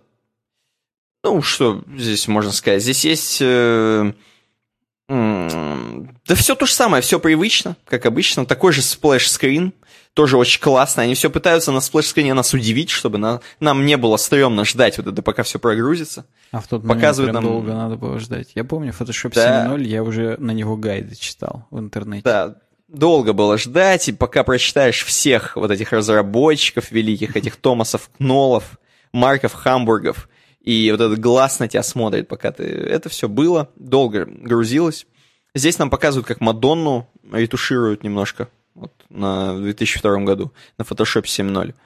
Еще тогда она молодая была, как мы все с вами. Что тогда было, что ретушировать, да. Ну, было что ретушировать. Photoshop CS уже в 2003 году, уже вот эту приставочку CS Counter-Strike они добавили, любители контры. Здесь уже Photoshop грузился вот по-другому. Вот эти перья добавили, вот классические, как у Филиппа Киркорова, опять же. И splash screen, он прям занимал много места, и не показывали тебе ничего, пока не прогрузится, и ты вот на эти перья смотрел, Сейчас а потом загружался в гуглить, кто такой Филипп Киркоров. Зумеры побежали гуглить. Здесь, кстати, я вижу, как чувак на XP настроил зеленую тему блевотную. Я тоже игрался с, эти- те- с этими темами. У него даже Steam запущен, кстати говоря. И он тут какого-то зеленого фонаря кастомит. Он, видимо, фанат зеленого фонаря, раз у него даже XP зеленая, отвратительная, болотная. Вот. И я вижу здесь дальше, э, после XP уже Windows э, вот с круглым этим. Это Vista. Windows какой? Windows Vista? Это Vista? Vista, да, да. Vista, тут тоже CS, 2003 год. Ну, в принципе, по сути, расположение окон никак не меняется. Немножко они дорабатывают этот Photoshop.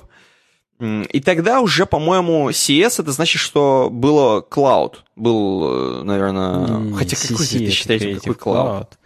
Там, я не помню, как расшифровывается CS, правда. Creative Solution, типа того чего-нибудь. Просто мне интересно, они в какой-то момент стали очень эм, облачными пацанами, что аж не завести его без э, всего там активирования через интернет, облако и так далее. Какой-то- интернет раз уже, может, Steam был, было. Потому что здесь уже вот, где Adobe Bridge пошел, CS4, Мгм. вот Bridge это уже и облачное, по-моему. в Это облачное, была да, тема, да. Поэтому... уже пошло, э, уже в пошло. тот момент что-то пошло. Да, 2005 год, все еще перо, Photoshop CS2, все еще перышко. Заметь, здесь как-то Mac уже меньше фигурирует, хотя вот есть на Mac э, фотошопчик, какой-то Photoshop CS Mac Camera RAW плагин. Здесь нам показывают, как плагин работает, видимо, отдельно, отдельным окошечком. И это уже похоже на музыкальные, на самом деле, несмотря на то, что здесь девушка в наушниках, похоже на музыкальные программы, когда ты накручиваешь какие-нибудь фильтры на свой звук. Вот так же и Photoshop, собственно, выглядел. Photoshop CS3 2007 год, тот самый, который хочется вернуть. И вы видите, здесь вот какая splash screen вообще очень скучный, никаких перьев, ничего, просто на голубом с градиентом написано Photoshop CS3 Extended Version. Тоже XP-шка здесь у Причем чувака. зверь, зверь сиди какой-то. Да, какой-то зверь сидишный. Дальше Виста. Э, Дальше тоже винда, винда, Mac, опять же, Nokia какие-то тут старые чуваки редактируют фотки. 2008 год, тоже особо ничего не изменилось, в принципе, можно его проскроллить. 2010 год, уже какой-то хай-тек начался. Э, Посмотри на splash screen, он уже такой, в какие-то формы у него, многоугольники. Э, Да, уже так да. серьезно. Уже серьезный фотошоп. Нельзя даже... Многие люди, наверное, и все еще пользуются таким и не устанавливают новые 2010-м фотошопом CS5. Ну, ты вспомни просто, как мы в Америке разговаривали с чуваком, он говорил, слушайте, братаны, я вот купил Photoshop 7, и мне вот эти ваши cs вот Да. нет, на них мои лицензии не распространяются, поэтому я все еще пользуюсь Photoshop 7. Ну И да, Adobe они умные, они постоянно новое выпускают, им похрен, что чувакам надо лицензии новые покупать. Да, Photoshop CS6 2012. М, Тоже уже такой splash screen с, с пятнами какими-то. Э, Вот. Ну и тут можно темы, я вижу здесь с черным Photoshop'ом. Уже люди реально темы накатывали. И, ну, не накатывали, в смысле, пользовались темной темой в Photoshop'е. И он уже такой черный стал. И вот есть и темная, и светлая темы. То есть э, тогда Photoshop практически стал таким, как он сейчас. 2012 год. 2013 год CC уже Photoshop был. Тот самый CC, который тут все уже, Creative Cloud, тут уже срослось полностью. Здесь уже надо было сильно, чтобы взламывать его, надо было сильно прорастать и знать, как его взломать. Помнишь, была проблема с этим? Не то чтобы мы... Это друг у нас взламывал. Да, мой друг помнит очень хорошо, как Да. хост э, файл Было- менял, чтобы Ой, на сервера ой. добовские не проще было, проще было кого-нибудь попросить, чем этим заниматься, это потому что это было ну, такое себе. Photoshop CC 2014. М, Часто друг говорит, что легко. Пошел, скачал и устанавливается отдельно любой продукт Adobe. Сейчас, видишь, чужие друзья репаки делают, и там Да, как бы оно там за секунду. Все уже само, там таблетка включена, Вот, нормально, присутствует. Вот, э, Photoshop CC 2014 особо не изменился, мы здесь видим. Здесь, между прочим, уже Windows как минимум 8. Это 8, Хотя, скорее да, всего, да, э, да. это, да, Не, это, это 8. уже 8.1 даже, потому что... 8.1, потому что есть пуск. Да, да, да. Да. Э, 2015 Photoshop, здесь такой splash screen мощный уже, они начали какие-то гениальные фотографии вставлять, очень отретушированные, то есть, типа, вы можете сделать так. В 2017 там тоже супер фотки космические, там уже Photoshop практически привычный нам. 2017 Photoshop, между прочим. Э, Вот. И 2018 и 2019. Вот 2018 здесь эта девушка, тоже, может быть, кому-то запомнилась, кто устанавливал 2018 Photoshop. Или друг кому-нибудь, может, устанавливал. И 2019 здесь уже, ну, кстати, не так ярко. Вот девушка, которая взмахивает волосами с каким-то эффектом. Выглядит немножко по 90-м, если честно. Может быть, здесь просто плохой скрин, но какой-то сплэш меня не очень вдохновляет. Эм, Вот. Здесь абсолютно уже все на новье. Мы привыкли видеть вот примерно такие фотошопы 2018-2019 годов. М, И вот откуда вырос, из чего Photoshop, из маковской версии вот этой, той самой первой, и вот до чего он докатился. Э, Такая история. Тебе, Саня, как вообще вот этот путь? Лучше, хуже стало? Как, что ты чувствуешь? Я чувствую вьетнамские флешбеки о том, как я делал обложки для наших роликов, для веб-дизайна и оформления для всяких там э, ВКшек и всякого такого. То есть я, конечно, их не все делал, много какие Санька делал, но я потом, во-первых, доделал, вот, а во- во-вторых, я тоже делал неловкие попытки.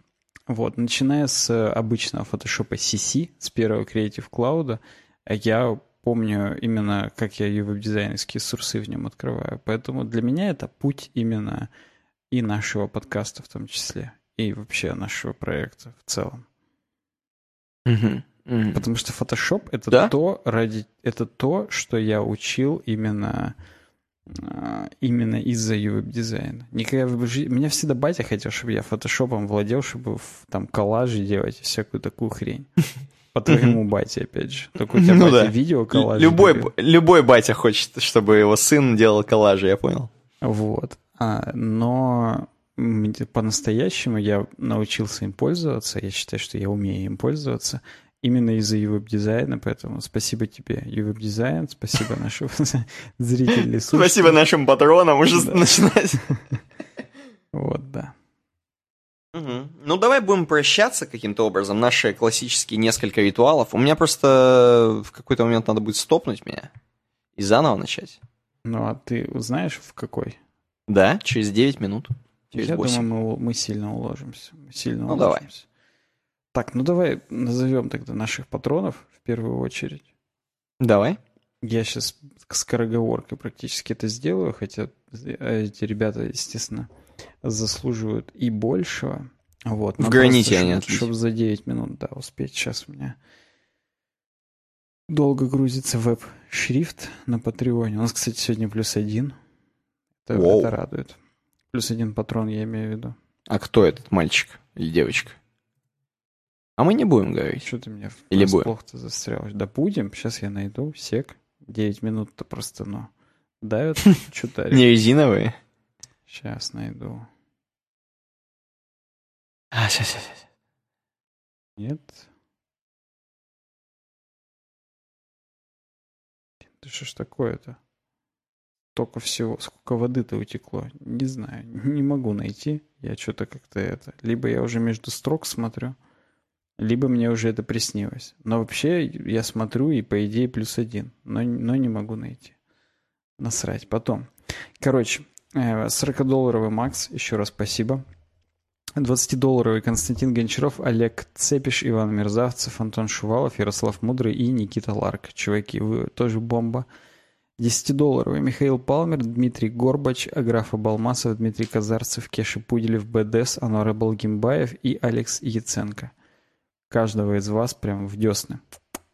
Э, Пятидолларовые. Э, Илья Смагин, вот он. Вот он, последний. А, был такой, да. А, Трофим, Вадим Макеев, Титус, Паша ОАМ. Смотри-ка, он изменил ник. Ару. Антон Потапенко, Геннадий Хатовицкий, Нан, Алекс Ефремо, Петр Гаврилов, Евгений Бойцов, Иван Сухин, Миша Хохлов, Андрей Скутин, Я Веб, Илья Евсеев, Антон Заболоцких, Тёмов Арт, Сэм Белов, Андрей Чиг и Эльмира Халилова. И, разумеется, наши два воздержавшихся, Рома Фролов и Владимир Анохин, тоже заносят нам по пятаку, но не выбрали тир. Спасибо вам всем, чуваки. Вы прям... Вы, вы, если бы не вы, этого бы уже не было. Потому что Patreon нам дал какой-то микроимпульс для того, чтобы чтобы, чтобы что-то как-то дальше делать и не терять к этому интерес. Не то, чтобы мы живем на эти деньги, но хотя бы интерес какой-то есть. Геймификация для нас самих. Так что да. Согласен. Всем спасибо. Давай к обойке перейдем. Я специально Давай. буду уже скоро э, тебе челленджи кидать. Попробуй не банальное что-нибудь сказать. Вот, вот так челлендж А, ты специально, да, так делаешь? ну ладно, давай.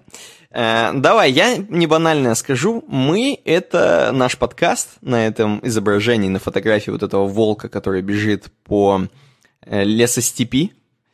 Мы — это та вот эта березка правая, которая маленькая, молодая. Мы такие же молодые, мы такие же, скажем так, как березка, берущие за душу.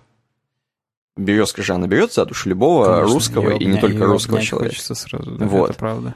То есть мы такие же душевные, как эта березка. Мы такие же свеженькие, с маленькими листочками. А листочки — это темки наши. Вот, э, это мы. И волк — это Макс, который пробегал мимо э, березки. Главное, чтобы он ножку остановился, не поднял около березки. Ну, поднял ножку, да. Хотят за 40 баксов, я готов. Я... Вот, да.